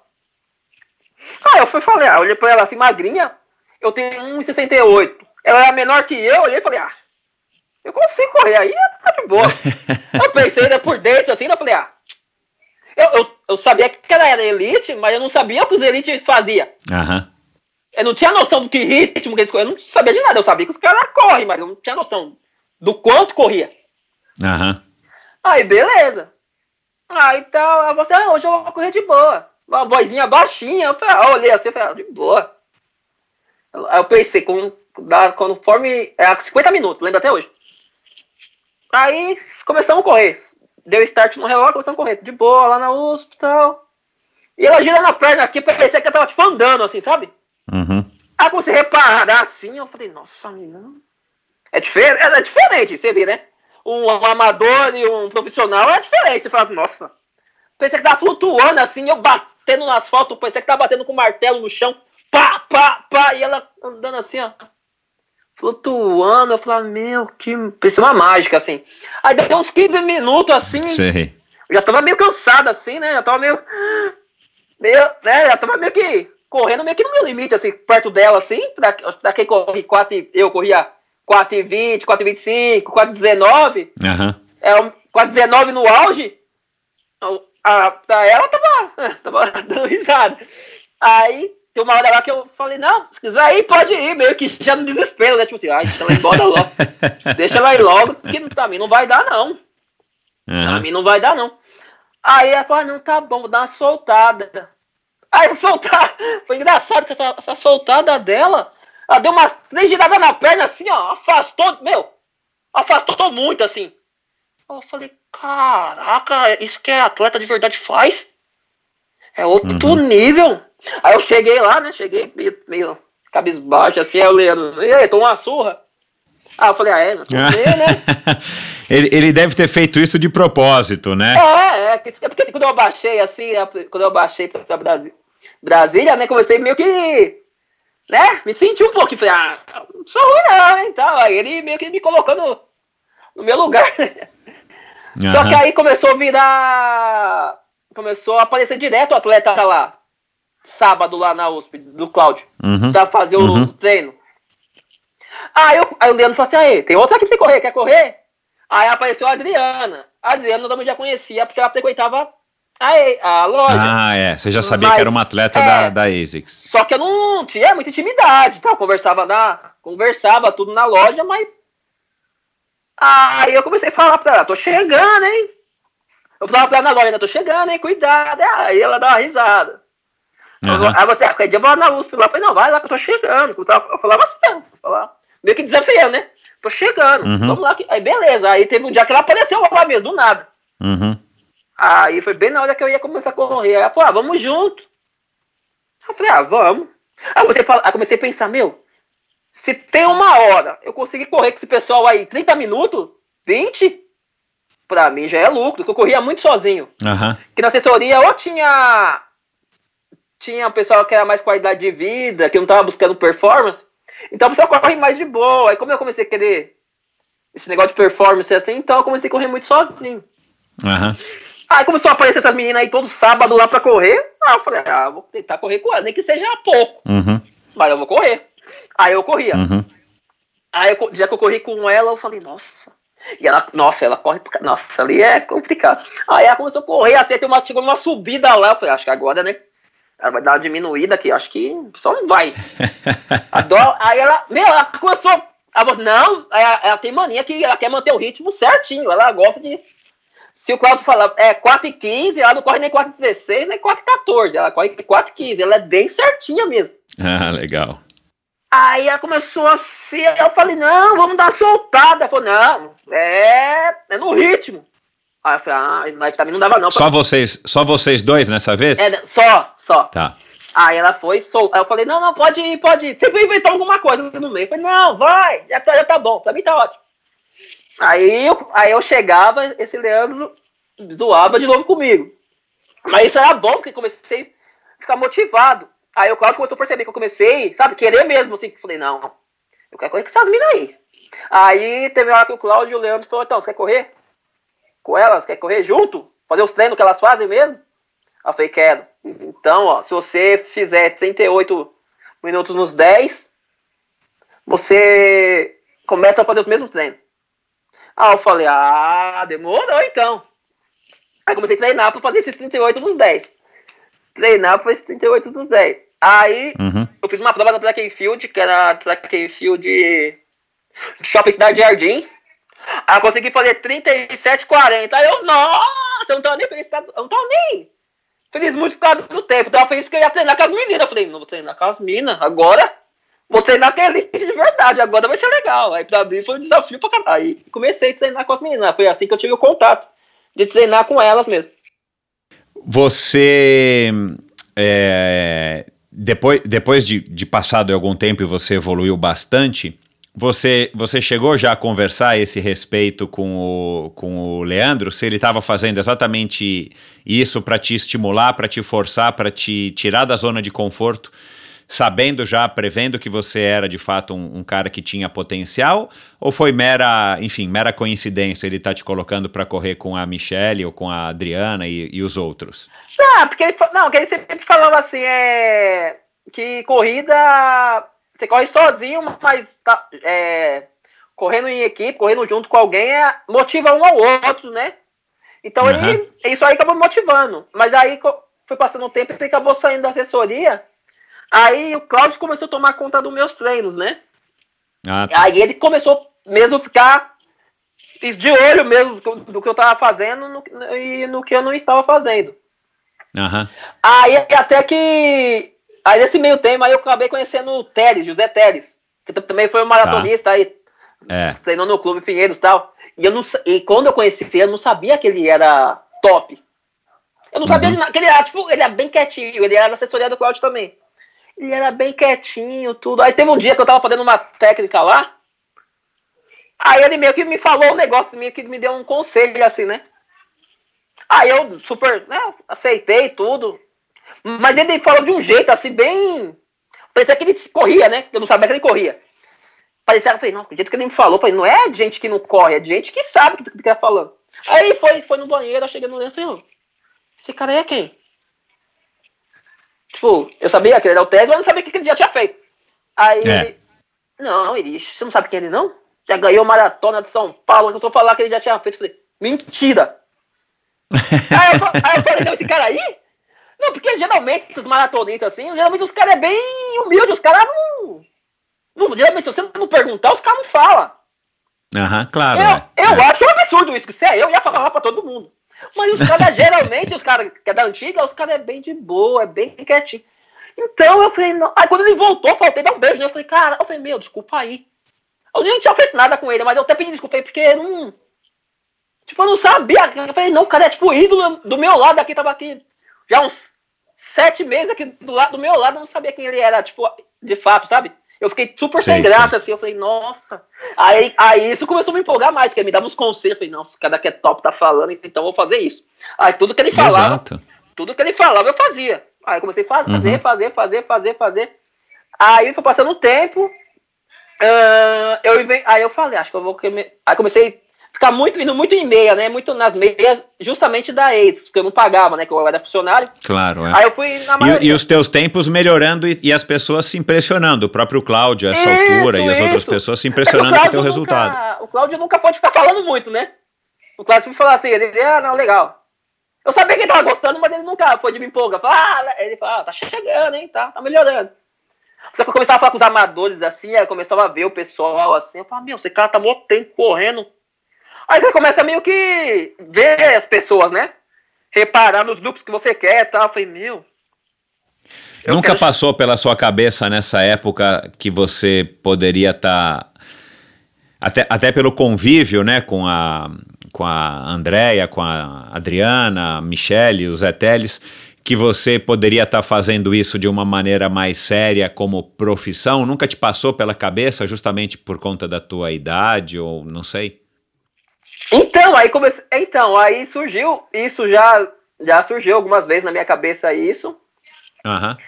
E conforme fui baixando os tempos, eu, eu fui achando que daria. Na verdade, até hoje, talvez não como um elite top, seleção brasileira. Mas até Aham. hoje eu acredito que, que dê pra, pra virar um elite. Tipo assim, ó, eu cheguei na elite, sabe? Tipo assim, ó, eu, eu acho que até hoje, acho que dá. Eu penso nisso ainda até hoje. Uhum. E aí eu surgiu, aí surgiu minha vontade de querer fazer a maratona. Que eu via muita gente falando de maratona, maratona, maratona, maratona, maratona. Como eu só corria meia e dez, eu ficava o pessoal falando maratona, maratona. Eu falei, o que, que esse negócio de maratona todo mundo fala? Aí eu cheguei lá no Leandro e falei, ó, eu queria fazer uma maratona. Aí veio que deu risada falou, o quê? Eu vou fazer uma maratona.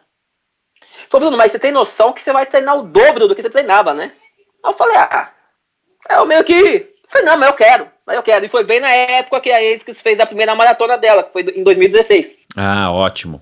Aí eu fui falei, meu, aproveitar, porque é da empresa, né? Todo, todo mundo vai estar lá, eu Claro. vou fazer a primeira maratona da ASICS, eu vou fazer a minha primeira maratona, e é isso que eu vou fazer. Ô Bruno, nesse meio tempo as tuas vendas estavam refletindo é, é, ou, ou, ou crescendo como você estava na mesma proporção que você estava melhorando os seus tempos? Sim, e aí começou, tipo. Eu não, aí eu comecei já a não precisar mais do aquele cliente que, que vem, tipo, tá passando na rua, entra na loja. Eu comecei já a ter gente que mandava mensagem pra mim, "Bruno, eu tô indo aí tal hora, você vai estar aí? Ah, legal. Aí eu comecei a ter já mais, tipo, hora com hora marcada, sabe? Falei, não, aparece lá, tal hora eu tô lá. Já, tipo, eu conversava mais com o cliente, mais por telefone, né? Por mensagem, pela internet. Durante, durante as provas, né? é, Durante não, não enquanto você corria, mas eu digo no ambiente das provas, o pré e o pós, você tinha essa preocupação de estar interagindo também com, com as pessoas que, que já eram seus clientes e, e, e tal, para que você construísse o seu, a sua rede de relacionamentos? Ou você simplesmente ia para a corrida, ficava lá na assessoria do Cláudio, corria e ia embora, é, você não tinha mais essa preocupação? Não, então, é que na verdade eu gosto muito de falar, então pra mim é meio que no automático, sabe? Aham. Mas você não ficava recluso, concentrado, né? Você não, não ah, tinha. ah, não, eu nunca. Não, até hoje eu não sou muito assim. Eu chego, deixo minha mochila, faço meu aquecimento, converso, dou risada. Nunca fui muito concentrado, não, ficou meio. Aham. E, e, e você se adaptou à rotina de estar treinando é, terça, quinta e sábado é, de manhã e indo para a loja numa boa, né? É, enfim, Não, você, é. você- você conseguiu encaixar mais uma atividade no seu dia e você é, se adaptou a isso. Não, é, eu me adaptei quando tá correndo pra meia, né? Então, é, então, é por isso que eu tô perguntando. É, Quando E aí? transformou pra maratona, aí, aí já foi uma. Aí eu não, não sabia que- o que era. Aí Foi uma coisa que eu, até hoje me surpreendeu, assim. Que eu bato palma, porque até hoje esse pessoal que gosta de fazer maratona, que aí, não, aí, mexe, aí mexeu com a vida. Que pra mim, Aham. os 21 é a distância perfeita. Quantas maratonas você já fez até hoje? Até agora tenho 10. 10 maratonas. Ah, bastante. Pô, desde 2017? É, a primeira é 2016. É, caramba, bastante. É, aí comecei a treinar pra fazer essa maratona. Aí, tipo assim, ó, você vai, do- vai dobrar seus treinos, você vai treinar três dias por semana, esquece. Você vai treinar seis vezes. Aí eu comecei a falar, nossa. Aí o Claudio falou, ó, é três meses treinando, planilha. Mas eu vou te dar a primeira, a primeira planilha de um mês. Se eu ver que você tá, né, desenvolvendo, não tá sofrendo tanto, vamos dar continuidade. Mas se você tiver se quebrando todo, ver que você tá, não tá aguentando, vai parar. Aí você corre a meia. Não, eu aceitei, aí eu aceitei, né? Eu falei, não, os caras né, os cara vivem disso, os caras conhecem. Os caras manjam, então. Aí eu comecei a trocar figurinha com a Adriana, né? Que na época a Nininha ainda não tinha corrido ainda a maratona. Acho que a Andrea Já tinha, acho que a Andréia não, acho que a Andréia estreou em 2017, não tinha ainda também corrido, só a Adriana. Aham. Aí comecei a conversar com ela, começou a me dar uns conselhos, aí o Solnei aparecia na loja, eu falava, ele começava a falar, e dava falar, não, tem que fazer isso, tudo. Aí eu comecei a querer saber mais sobre a suplementação, né? Eu via a pessoa postando nas redes sociais, várias coisas, vários negócios, eu falei, nossa, tem que tomar tudo isso aí. Tudo. aí, eu falei, aí eu comecei a ver os preços das coisas, eu falei, mano, acho que eu não, eu, eu não queria correr, nem, eu já nem queria mais correr, por causa que eu comecei a ver os preços desse negócio aí, das coisas. É muito caro, não acho que É. ah, não, só pra correr. Aí eu comecei a trocar a casa Adriana, eu falei, o que você toma, Adriana? Ela, ah, toma um malto. Aí o quê? Não sabia nem o que era, né? Ela, malto. Ah, Claro, é. Aí eu fui lá no lugar que vendia, fui comprar, chegou lá, o cara, ah, 20 reais. Eu falei, quê? 20 reais. Eu falei, eu comprei logo dois, dois pacotes. Eu falei, ah. Aí comecei, mas você faz mais o quê? Aí ela, ah, na verdade eu tomo isso, tomo um gel, mas não é sempre, é mais com a sensação do corpo. Você vai correndo, você vai acostumando o corpo às coisas. Aí comecei a pegar essas coisas, aí eu vi que o negócio não é tão difícil. Não era Aham. esse bicho de sete cabeças. É que cada um acredita no que acredita. Eu vi aquela que a menina que é top, nem tomava tanta coisa, eu falei, não, então eu também não vou tomar nada. Vou tomar meu Gatorade, tomar um malto e tomar um gelzinho, eu acho que isso resolve. Uhum. Aí eu bati nessa tecla e comecei a fazer as mesmas coisas que ela, que ela faz. Comecei a, aí comecei a imitar ela.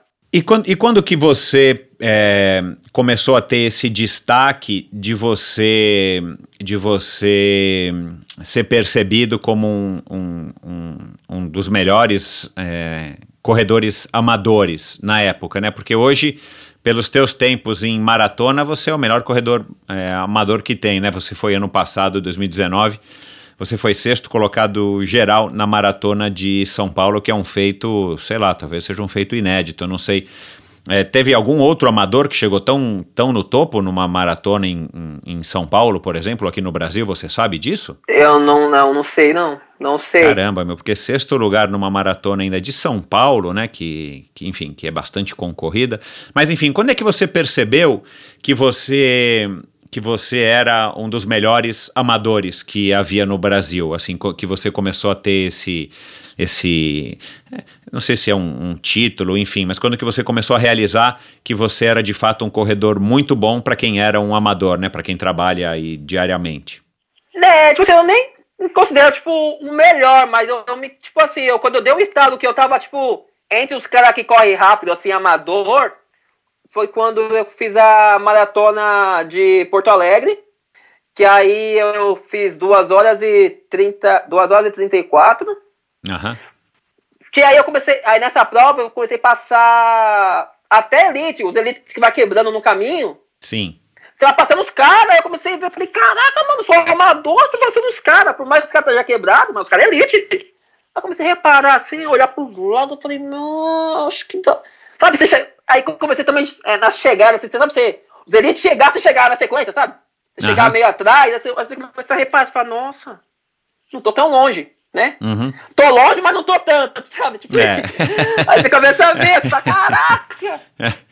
É, você na fala, verdade, "Nossa, na verdade, na verdade, é, em termos de tempo você tá perto e de distância talvez, mas é um mundo para você melhorar, né? Esses poucos segundos, né? Sim, sim, sim. Aí você começa a ver, você começa a chegar assim nas, é, na, na largada, assim, os caras tipo, começam a te olhar de jeito diferente, você fala. Sabe, o pessoal quer saber quanto você fez, o que você faz. Aham, É, aí você começa a ver que você tá meio que se destacando, assim. aham. E. E você, só- agora só um parênteses aqui de novo. E você então hoje, é, se eu, se eu, eu vou te fazer essa pergunta aqui agora. Ah, qual é a, a, a distância que você mais curte correr? Você já falou aqui do, dos 21, né? Mas a maratona, pelo desafio, né? E claro que o desafio vem associado também a um empenho maior. Mas a maratona para você hoje é o que te faz a cabeça? Ou você ainda curte mais os 21? É, em questão de desafio maratona, em que, é, eu gosto muito, eu gosto mais das distâncias, eu gosto mais da maratona. Aham, Porque maratona eu gosto por quê? Porque é muito tempo treinando. E eu não sou uma pessoa que faz muitas competições. Eu não faço muitas competições. aham, Eu marco, tipo assim, quero fazer maratona. Aí eu vejo Léo. Aí eu penso, quero fazer duas. Então eu treino pra isso. Aí no meio, aí no meio do treino, encaixa uma meia, encaixa Ah. uns 10. Aham. Mas eu não faço muito.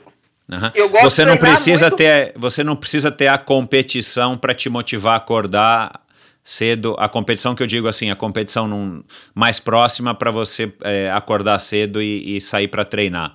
Você Ah, não. tendo um objetivo que seja no final do ano ou em setembro, como você ainda está planejando esse ano, né? É, você disse aqui no começo. Para você também já basta. Você não é um desse arroz de corrida, né? Ah, não, De não. competição. Uma também que é muito caro. Eu não eu É, ainda ah, tem não, isso, é. Não, então eu meio que me planejo. Tipo assim, eu quero fazer uma maratona. Quero... Aí eu penso, quero fazer a maratona e quero fazer a maratona para tanto, pra tal tempo. Aham. Então, eu treino, me dedico até o fim para tentar chegar o mais próximo do tempo ou bater o tempo que eu quero. É assim que eu faço. Aham. E é assim que o Cláudio também gosta. Porque você ficar fazendo muita prova, você se desgasta muito e não, e não faz tempo. Você começa a fazer ou tempo muito acima ou, ou o mesmo É. tempo toda hora. É, concordo.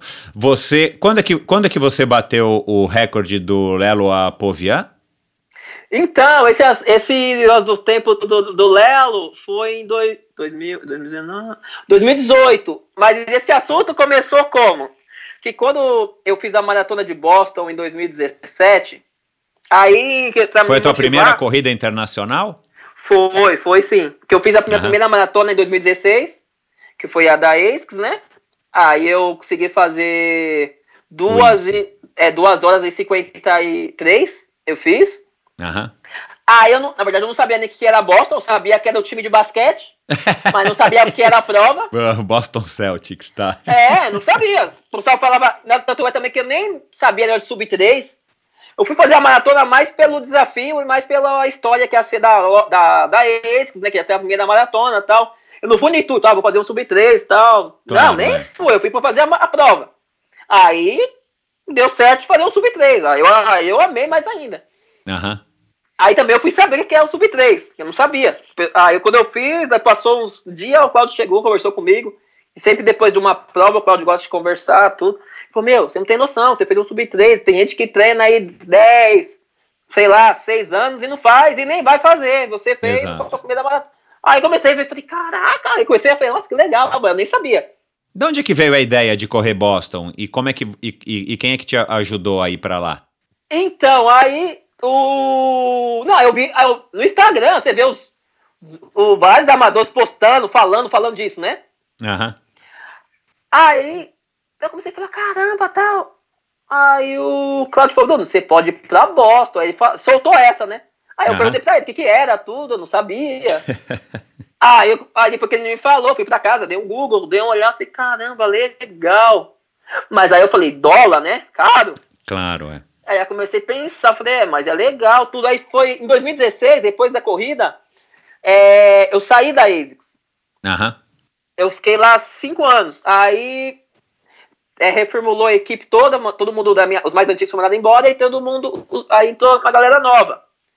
Aí eu peguei um dinheiro. Eu falei, meu, Ah, aí eu tá. vou juntar o útil ao agradável, eu vou aproveitar e vou, e vou correr. A maratona, eu vou com essa maratona aí. Tô- o dinheiro eu, eu tenho. Pelo menos, o dinheiro eu vou ter, certeza. Aham. Aí eu, tá bom. Aí eu cheguei com o Leandro, o Leandro fez a inscrição pra mim.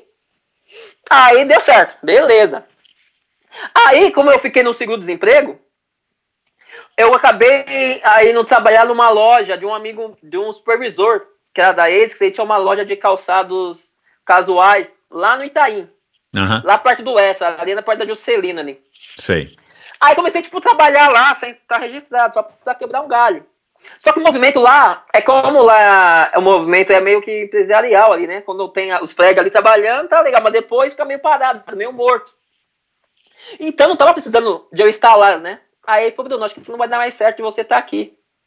Porque acho que não, não tá tendo tanto esse movimento assim, que só, acho que só eu já basta tal. Só que nisso, a, o, o Claudio tinha mandado as meninas ir pra Colômbia. Ah, do training camp da Colômbia. Aham. Exatamente, as meninas estavam tudo treinando na Colômbia nesse período. Foi, elas tinham ido, fa- fazia tipo uns três dias que elas tinham ido. Aí a Adriana sempre falava pra mim, ah, Bruno, você devia ir, você devia ir, mas eu falava, acho que eu, eu ach- achava muito, né? Eu achava loucura, assim, eu falava, é muita loucura, não acho que não dá muito É porque dinheiro. você precisava trabalhar, né? A- além do É, fato então. de você gastar, você não estava ganhando, né? Sim, sim, sim. Aí você viu a oportunidade de passar uma temporada lá, uns dias na Colômbia, fazendo um training aí, camp. aí ele me mandou embora. Aí ele falou assim: ah, não vai dar mais tal. Aí no outro dia já não ia ir mais. Aí beleza. Aí quando eu fui embora, eu mandei a mensagem pra pra. "Cê- Eu tô- acho que eu vou trair. Aí ela falou: mentira. Eu falei: acho que eu vou. Eu nem tinha falado com ela, tinha falado com ela direto. Aí falou: acho que eu tô indo pra aí. Aí ela falou: meu, vem. Vem. Aí ela me, já, já comprou uma passagem e tudo. Nem tinha falado nem com a minha namorada, a Luana. Não tinha falado nem com a minha mãe e nem tinha falado com o Cláudio. Só falei com a Adriana. Aí quando eu cheguei em casa, eu falei, não, tem que falar com o Cláudio, né? Se é ele que passa o treino, eu tenho que falar com o cara. Aí eu falei, Cláudio, então, é, eu decidi ir pra Colômbia. Eu achei que ele ia ficar nervoso, ele ficou bem feliz. Falou, Bruno, é mesmo? Vou te, aqui, ó, vou te dar uma lista das coisas que tem que comprar. E vai, vai, você vai gostar. Aí, passo, aí isso foi tipo numa. Numa terça. Na quinta eu, via, eu viajei. A Luana não entendeu nada. Eu cheguei até, amor, vou pra Colômbia, eu vou treinar, que eu vou pra Boston. Ela não entendeu nada. Tipo, o moleque é louco. Tipo, acho que ela falou, esse cara é louco, do nada. Minha mãe, minha mãe também não entendeu nada, sabe? Pensei que eu tava meio que fugindo do Brasil, sabe? Do nada. Catei a mala e fui pra lá. Aí quando eu fui pra lá, eu comprei o livro, que é Operação Portuga. Sei. Que é a história do Lelo, tem os tempos todos que ele fez, tudo pra bater Mas, mas, mas você já comprou porque te indicaram e, e- e você já tava aí. Isso, Aham, isso, tá. e também pra conhecer essa história de Boston, que eu não sabia que era essa história de Boston. Sei. Que lá tem várias falando também sobre o negócio de Boston, tá? Eu falei, ah, é isso. Aí eu fui lendo na viagem, tudo, eu falei, caraca, é isso aqui que eu quero. É, aí comecei a ver que tinha um. Eu falei, cara, os caras é rápido, comecei a ver os tempos dos caras, tudo. Aí como eu já tinha feito a primeira maratona, eu falei, ah, então é isso, tá? Eu falei, ah, é isso que eu quero. Aí, be- beleza.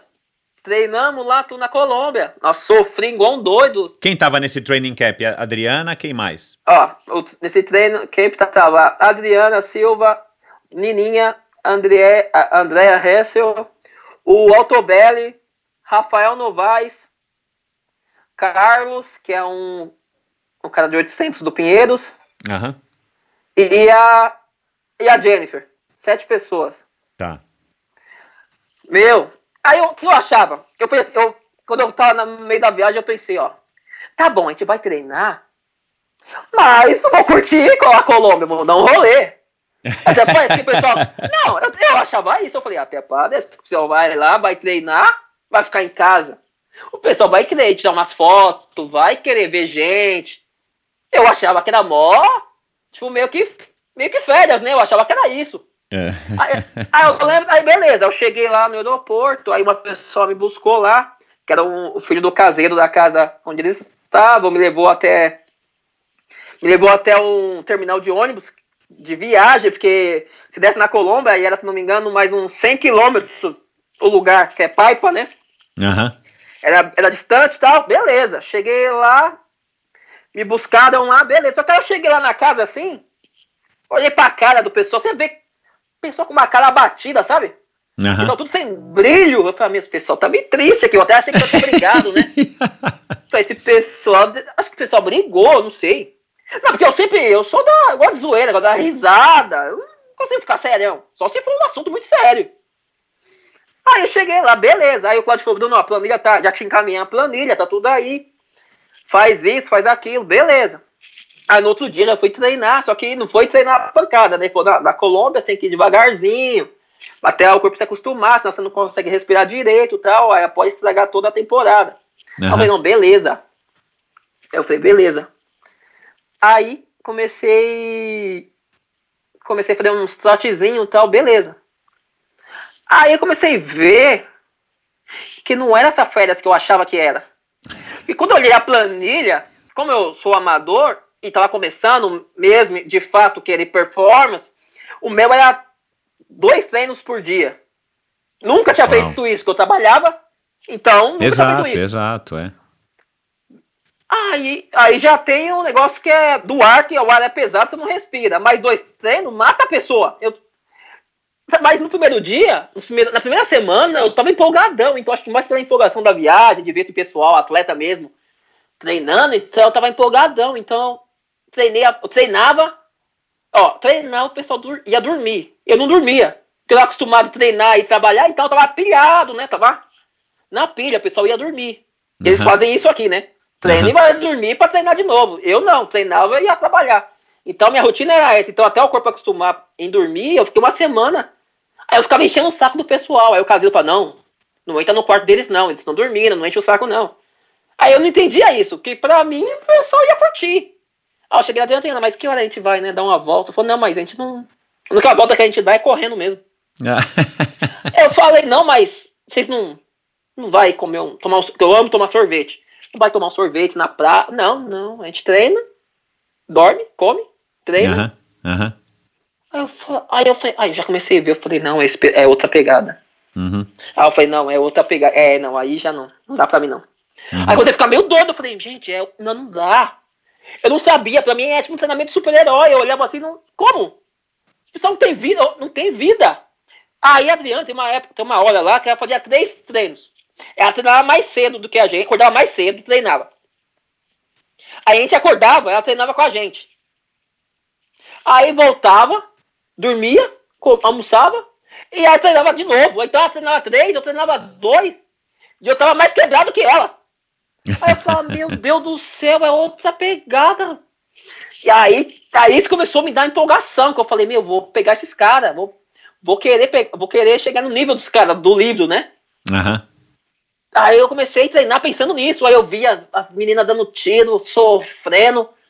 Aí eu falava, meu. E foi aí que me deu o estralo mesmo de querer performance 100%. Entendi. Que eu Quanto tempo que Colômbia- durou esse- essa temporada lá?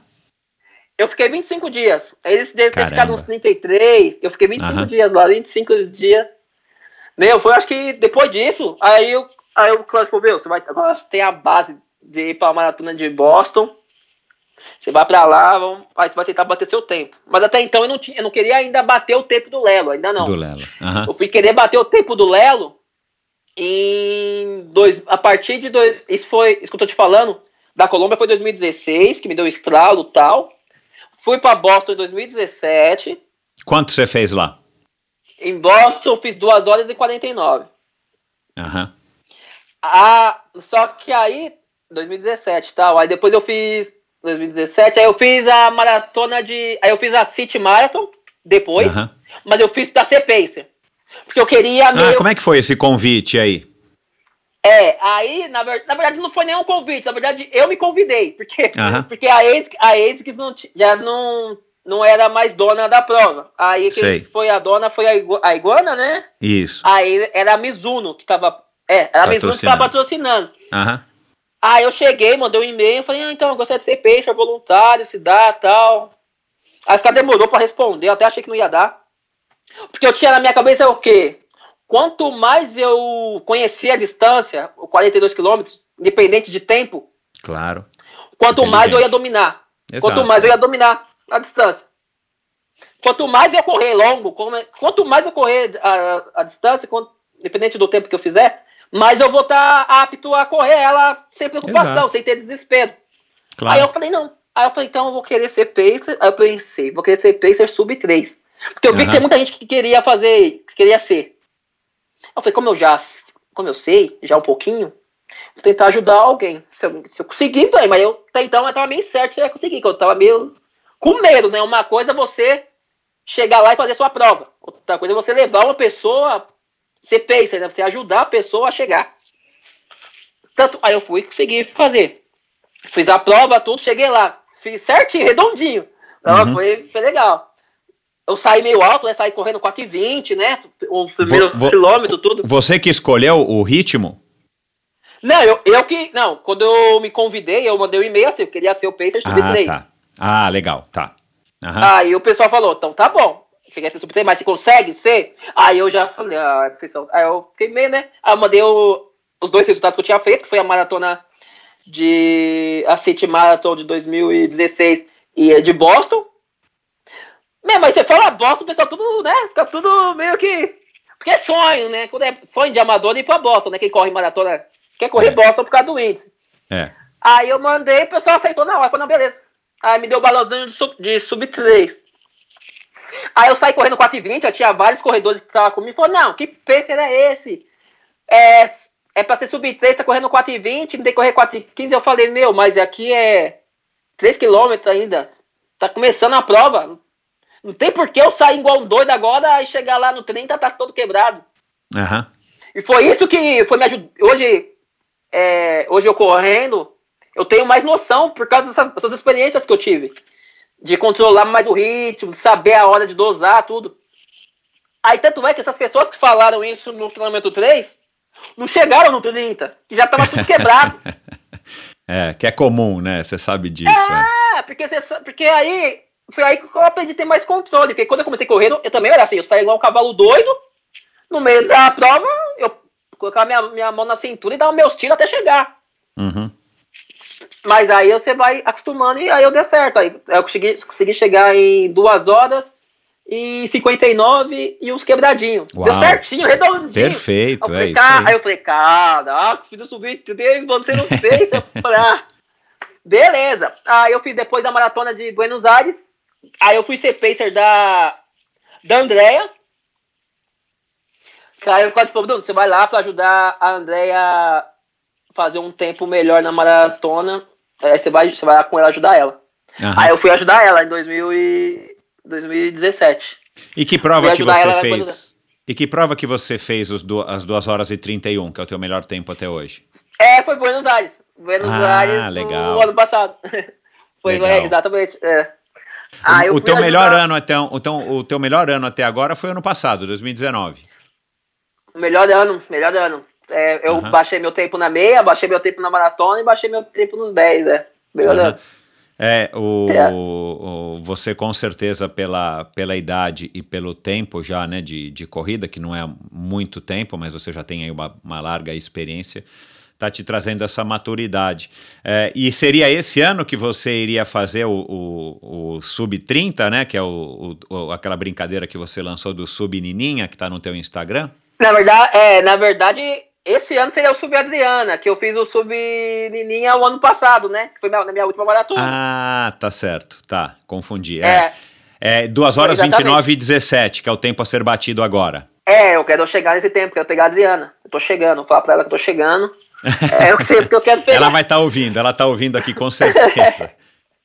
Ah, eu quero. Quero chegar nesse nível aí. Na tua cabeça vai ser esse ano mesmo ainda com o Covid. Assim, é, sob os efeitos do Covid se tiver prova, né? Não, na verdade, pra mim, eu já meio que. Já, esse ano já dei meio que encerrado, assim. Aham. É, cá entre nós eu também acho que o ano já acabou. Nós estamos em maio, mas eu acho que o ano já acabou. É, não, tipo assim, talvez eu. Talvez eu faça uma maratona, mas eu não invista tanto dinheiro. Eu faço aqui no Brasil mesmo, porque uma que o dólar e euro tá tudo muito caro. Meu então não tem por que eu querer correr lá em outro lugar, agora, com esses negócios. Aham. Então, eu vou treinar, claro, assim que passar tudo, se Deus quiser, passe logo. Uhum. Eu vou treinar pra melhorar o tempo, tudo, mas já tô visando já a maratona pra bater tempo, assim, ah, um ano que vem mesmo. Porque acho que pra esse ano, acho que não É. vai vir. É, vai talvez, talvez não valha, talvez não valha nem a pena você investir tanto tanto tempo, tanto dinheiro também, mas tanto tempo, tanta dedicação, sem a gente ter certeza de quando que vai ser o objetivo, né? Porque É, fica muito. eu conversei muito agora faz poucos episódios com o Gustavo Maia do do programa Fôlego e sei lá, acho que foi abril, né, finalzinho de março, e ele tá achando, tava achando, né, que vai ter realmente corrida no segundo semestre. Acho que ele também vai para Berlim, tá inscrito em Berlim, enfim. E eu não sei, eu sinceramente eu acho que não, né? é, mas vamos ver. A, a- gente não, acho que ninguém sabe na verdade, nem o próprio organizador, né? Você, você, cara, você teve muitas experiências, né? Através da corrida na tua, na tua, na tua breve história de correr, de como corredor até hoje. E você já logo conseguiu aí esse título, é, enfim, que é que é, um, que, que é bem legal, né? Você dizer que você é o melhor corredor amador hoje na atualidade, é, não pelo título em si, mas porque você é um cara que acabou se dedicando, descobriu a corrida através desse começo que você acabou de contar aqui pra gente. Mas qual foi a experiência que a corrida te trouxe ah, até hoje? E eu estou imaginando que o teu futuro ainda vai ser bem promissor em termos de corrida, é, mesmo que você continue sendo um amador. É, qual foi a experiência que você assim mais curtiu, a que você mais valoriza? a experiência. Ah, o camp da Colômbia, pra mim, Aham. acho que foi dos mais mágicos, assim, porque é uma coisa você. O atleta te falar o que ele faz. Outra coisa é você ver, ao vivo, assim. Viver lá, né? É. Você vê o pessoal treinando, o pessoal chorando, o pessoal com dor treinando, você fala, aí você fala, nossa, cara, o pessoal é, é, é o trabalho deles, né? É diferente. Aham. É porque eu aqui, se eu sinto uma. É porque agora eu tô querendo buscar performance, então até com dor eu vou. Mas se fosse antes, no meu pensamento, só de treinar por diversão, se eu sentir uma dor, eu ia parar, falar, ir pra casa, deitar e tá bom. É, é, é. Que Mas na é verdade é, é- é- na verdade é o que é certo, né? Pra quem é amador tem que ser isso mesmo. Se t- É. doendo, tiver assim doendo uma dor ruim, né? é, você realmente tem que dar uma descansada porque não faz sentido você se prejudicar fisicamente sim, por causa sim. do esporte. Você tem planos, por exemplo, de agora você está trabalhando na loja da Nike também, acho que na mesma Oscar Freire, né? Exatamente. Exatamente. É. Ah, você tem planos, por exemplo, você já pensou, tipo, ah, vou tentar coincidir então a- a um- uma férias que eu vou tirar no ano X para coincidir com um camp, um camp de novo na Colômbia, em outro lugar? Você já pensou em estar se submetendo a um outro a uma outra experiência dessa, já que foi uma experiência tão legal para você? Ah, sim, penso direto. Penso direto. Tanto é que eu tenho férias vencidas, né? Mas aconteceu todos esses negócios aí, só que aí eu ia usar pra fazer a maratona de Berlim, né? Mas agora como dá pra dividir as férias, né? Tipo, 15, 15, Aham. eu tava pensando em fazer isso. Tentar usar 15 pra fazer algum camp, um, é, dar uma viajada pra fazer só treinamento e os outros 15 pra fazer uma prova. Aham. Eu tava pensando em fazer isso sim. Aham. Tanto é Você- que antes da, do Covid aí, a Nininha tava na África, no Quênia, treinando. E eu tava meio Ai, que, que legal. pensando, eu tava pensando, né? Mas aí não deu certo. É. Ô, mas que legal essa história de ir para a África, de fazer uma, uma experiência lá no Quênia. hein? Isso para você com certeza vai ser também uma, um- uma, uma coisa transformadora. Não só para você, né, mas para qualquer corredor. Mas já no teu nível, eu acho que deve ser uma coisa bem, bem bacana.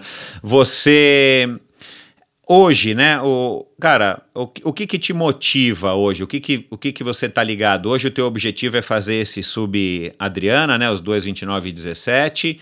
É, o que que mudou na tua percepção da corrida que faz com que você esteja curtindo a corrida, é, enfim, é, se dedicando nesse nível que você se dedica hoje ama- como um amador? Ah, o que me motiva é então, é. Tipo assim, eu sempre, pra me manter motivado, eu tenho que sempre me colocar um desafio, e desafio difícil, né? Desafio Aham. que eu sei que eu vou ter que me matar e talvez não chegue.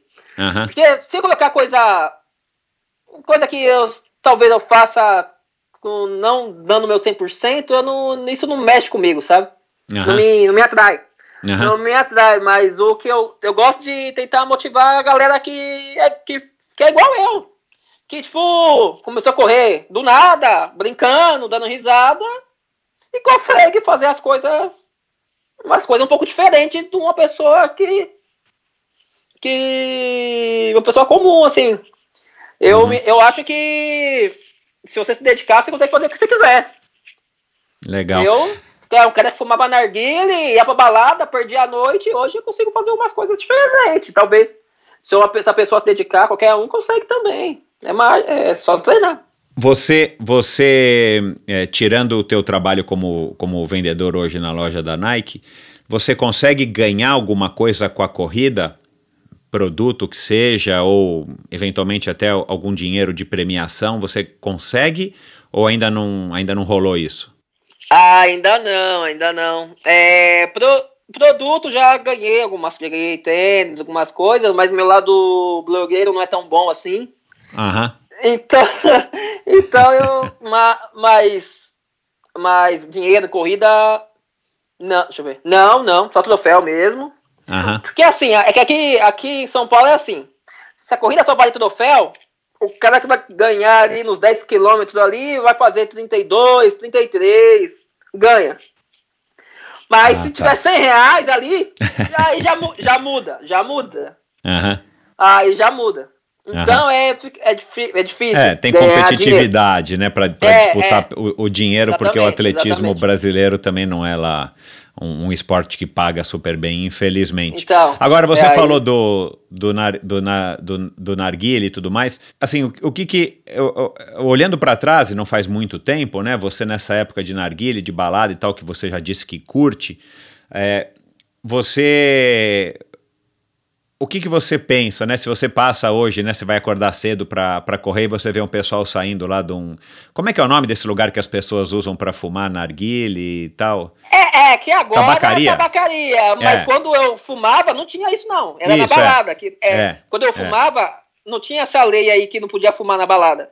Era no meio da balada, era normal, mas hoje É. já não pode mais. Mas vamos lá, você tá indo treinar, você vai competir, tem que acordar mais cedo ainda, é, e você passa na frente de uma tabacaria e você vê o pessoal saindo lá e tal.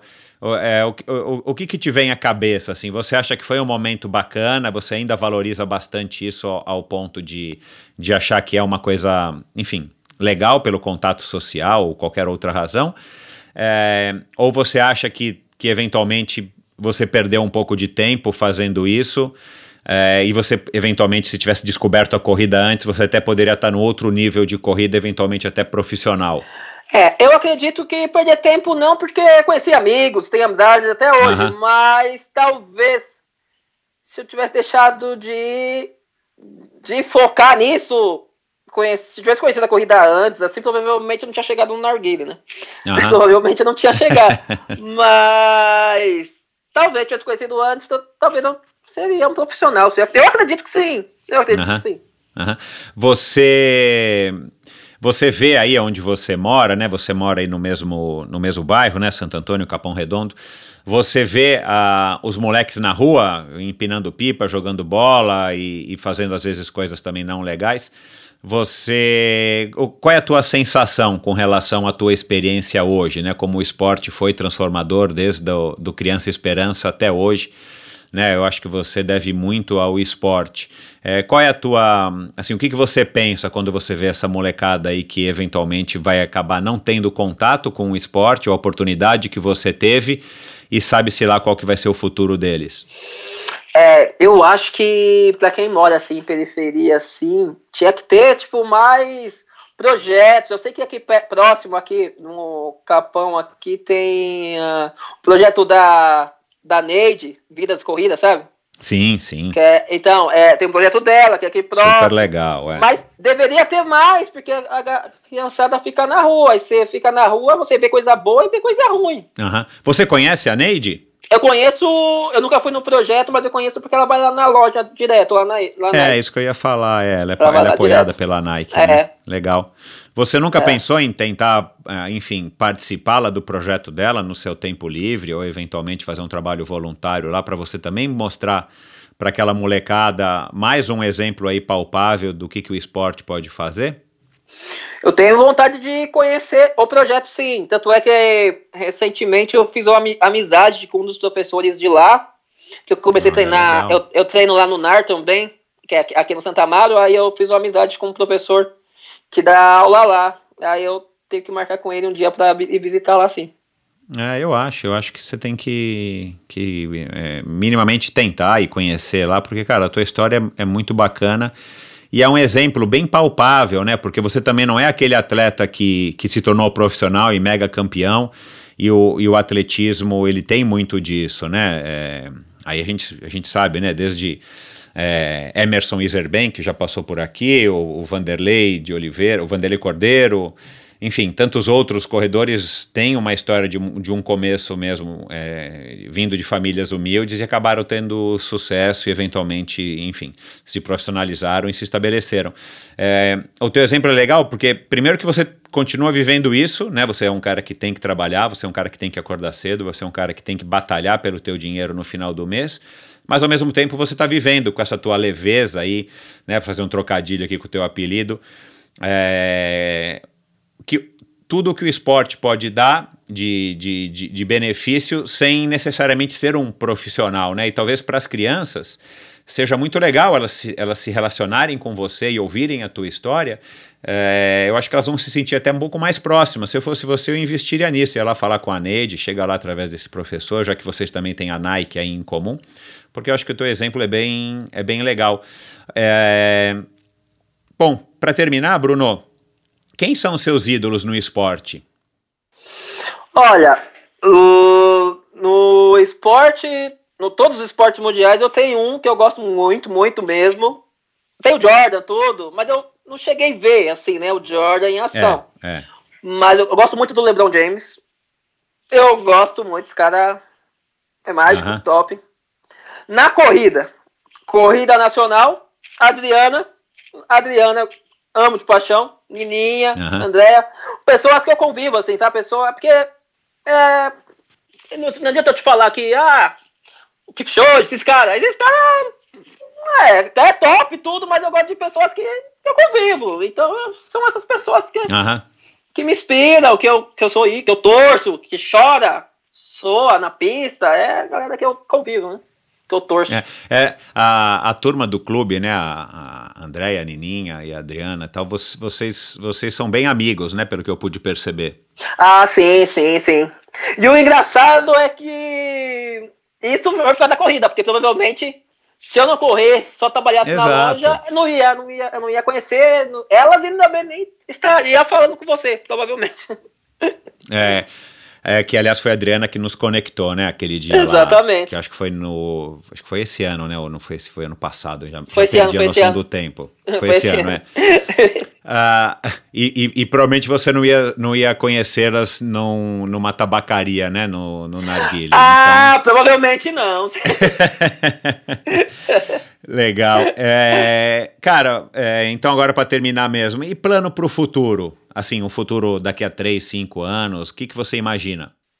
Bom, é, eu quero começar a fazer uma faculdade de marketing, que eu ah, acho legal, legal, mas eu queria me especializar num marketing esportivo, conhecer mais. E continuar correndo. continuar correndo, né? continuar correndo. Você se vê correndo agora para o resto da vida ou ainda é muito cedo para dizer isso? Ah, sim, correndo pro resto da vida, sim. Acho que sim, acho que é uma coisa que eu não vou parar. Talvez eu pare de procurar performance, claro, conforme vai passando a idade, você começa. Mas parar de correr, provavelmente não. Provavelmente não. Tem alguma prova que você tem um sonho assim de ir, tipo, sei lá, você ganhasse na loteria amanhã, você falava, meu, puta, eu quero então agora para prova, sei lá onde, no Alasca, sei lá. Então, é que eu, eu queria ir para Berlim por conta do que lá são todos, é batido todos os recordes, né? Então eu ia tentar fazer o meu recorde lá. Uhum. De prova, assim, acho que seria Berlim mesmo, assim. Berlim. É. Pô, então teu sonho, então teu sonho tá em vias de ser realizado, né? Se, se, se é, tiver. Sim, sim. É, e uma coisa que eu ia te perguntar, anotei aqui, acabei esquecendo. Você falou do Kipchoge. O que, que você achou aí do recorde da, do Sub 2? Você achou que é válido? Você não achou? Você vibrou? Você acompanhou? Ah, eu, é, eu acho que para quem gosta de corrida é top. É mágico, tudo. Foi puta, foi puta de uma ação, mas eu não, não acho. Como posso te dizer? Eu não sei o que, está acontecendo por trás das câmeras ali. Então não tem como eu também ficar ah, tá. enaltecendo, falando, nossa, tá, eu acho top. Pelo fato, isso pode ajudar nas próximas tecnologias, né? Tudo, para melhor, pra melhora de performance em todos os esportes. Mas não tem como também eu te falar que é uma coisa que é uma coisa 100% confiável, né? Não sei. Aham. Aham. É, foi, é, na minha opinião, foi um, foi um evento, né?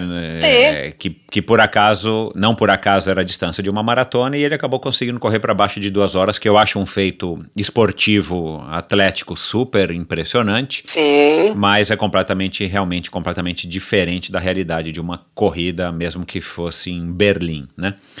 Sim. Mas, mas legal, Bruno. É, obrigado aí por esse bate-papo. É, a gente demorou um pouco para se acertar, tivemos uns contratempos no caminho, mas eu sabia que ia ser um bate-papo bacana.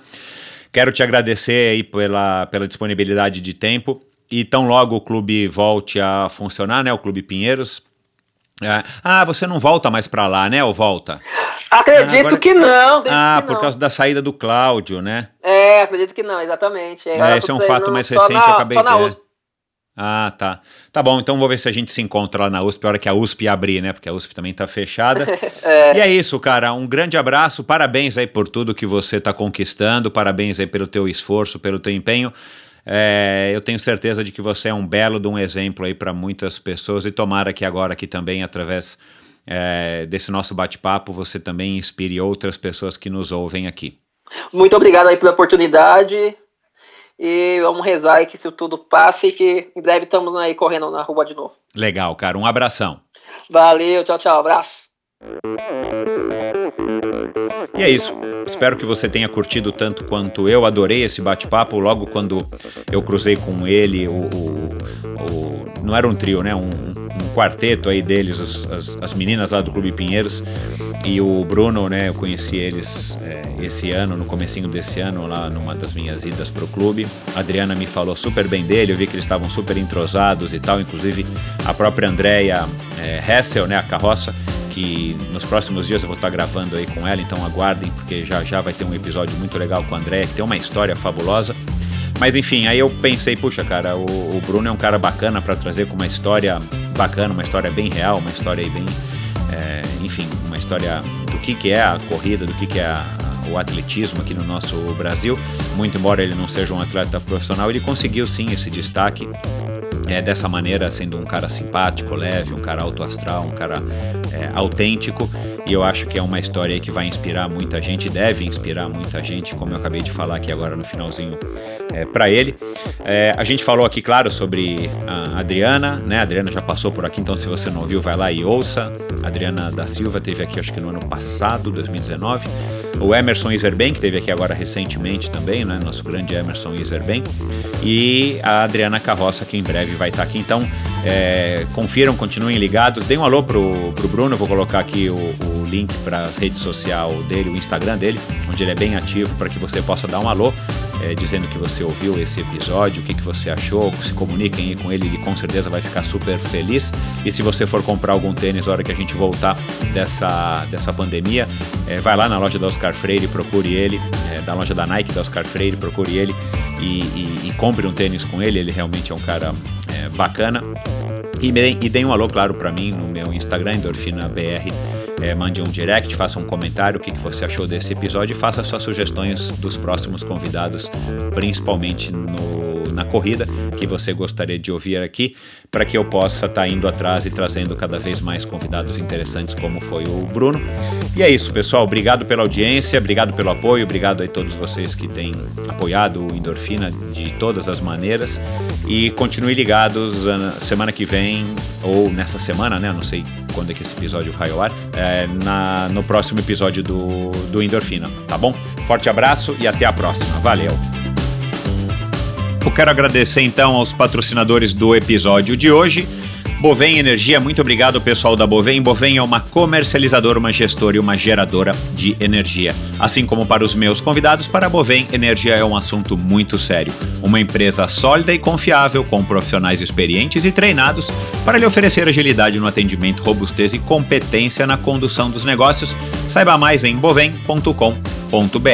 De energia, a Bovem entende. Obrigado também ao Paulo e a Kathleen da Supacas, a marca de acessórios que desde 2010, criada lá na Califórnia em 2010, desde 2010 traz mais cor e casualidade para o mundo da bicicleta. Encontre os produtos da Supacasa à venda aqui no Brasil no site ultracicle.com.br. Lá você também encontra todos os revendedores da, da Supacas. Em Goiás, por exemplo, a Ciclopower, a Catraca Bike Shop no Pará, a Amazon Bike eh, Store.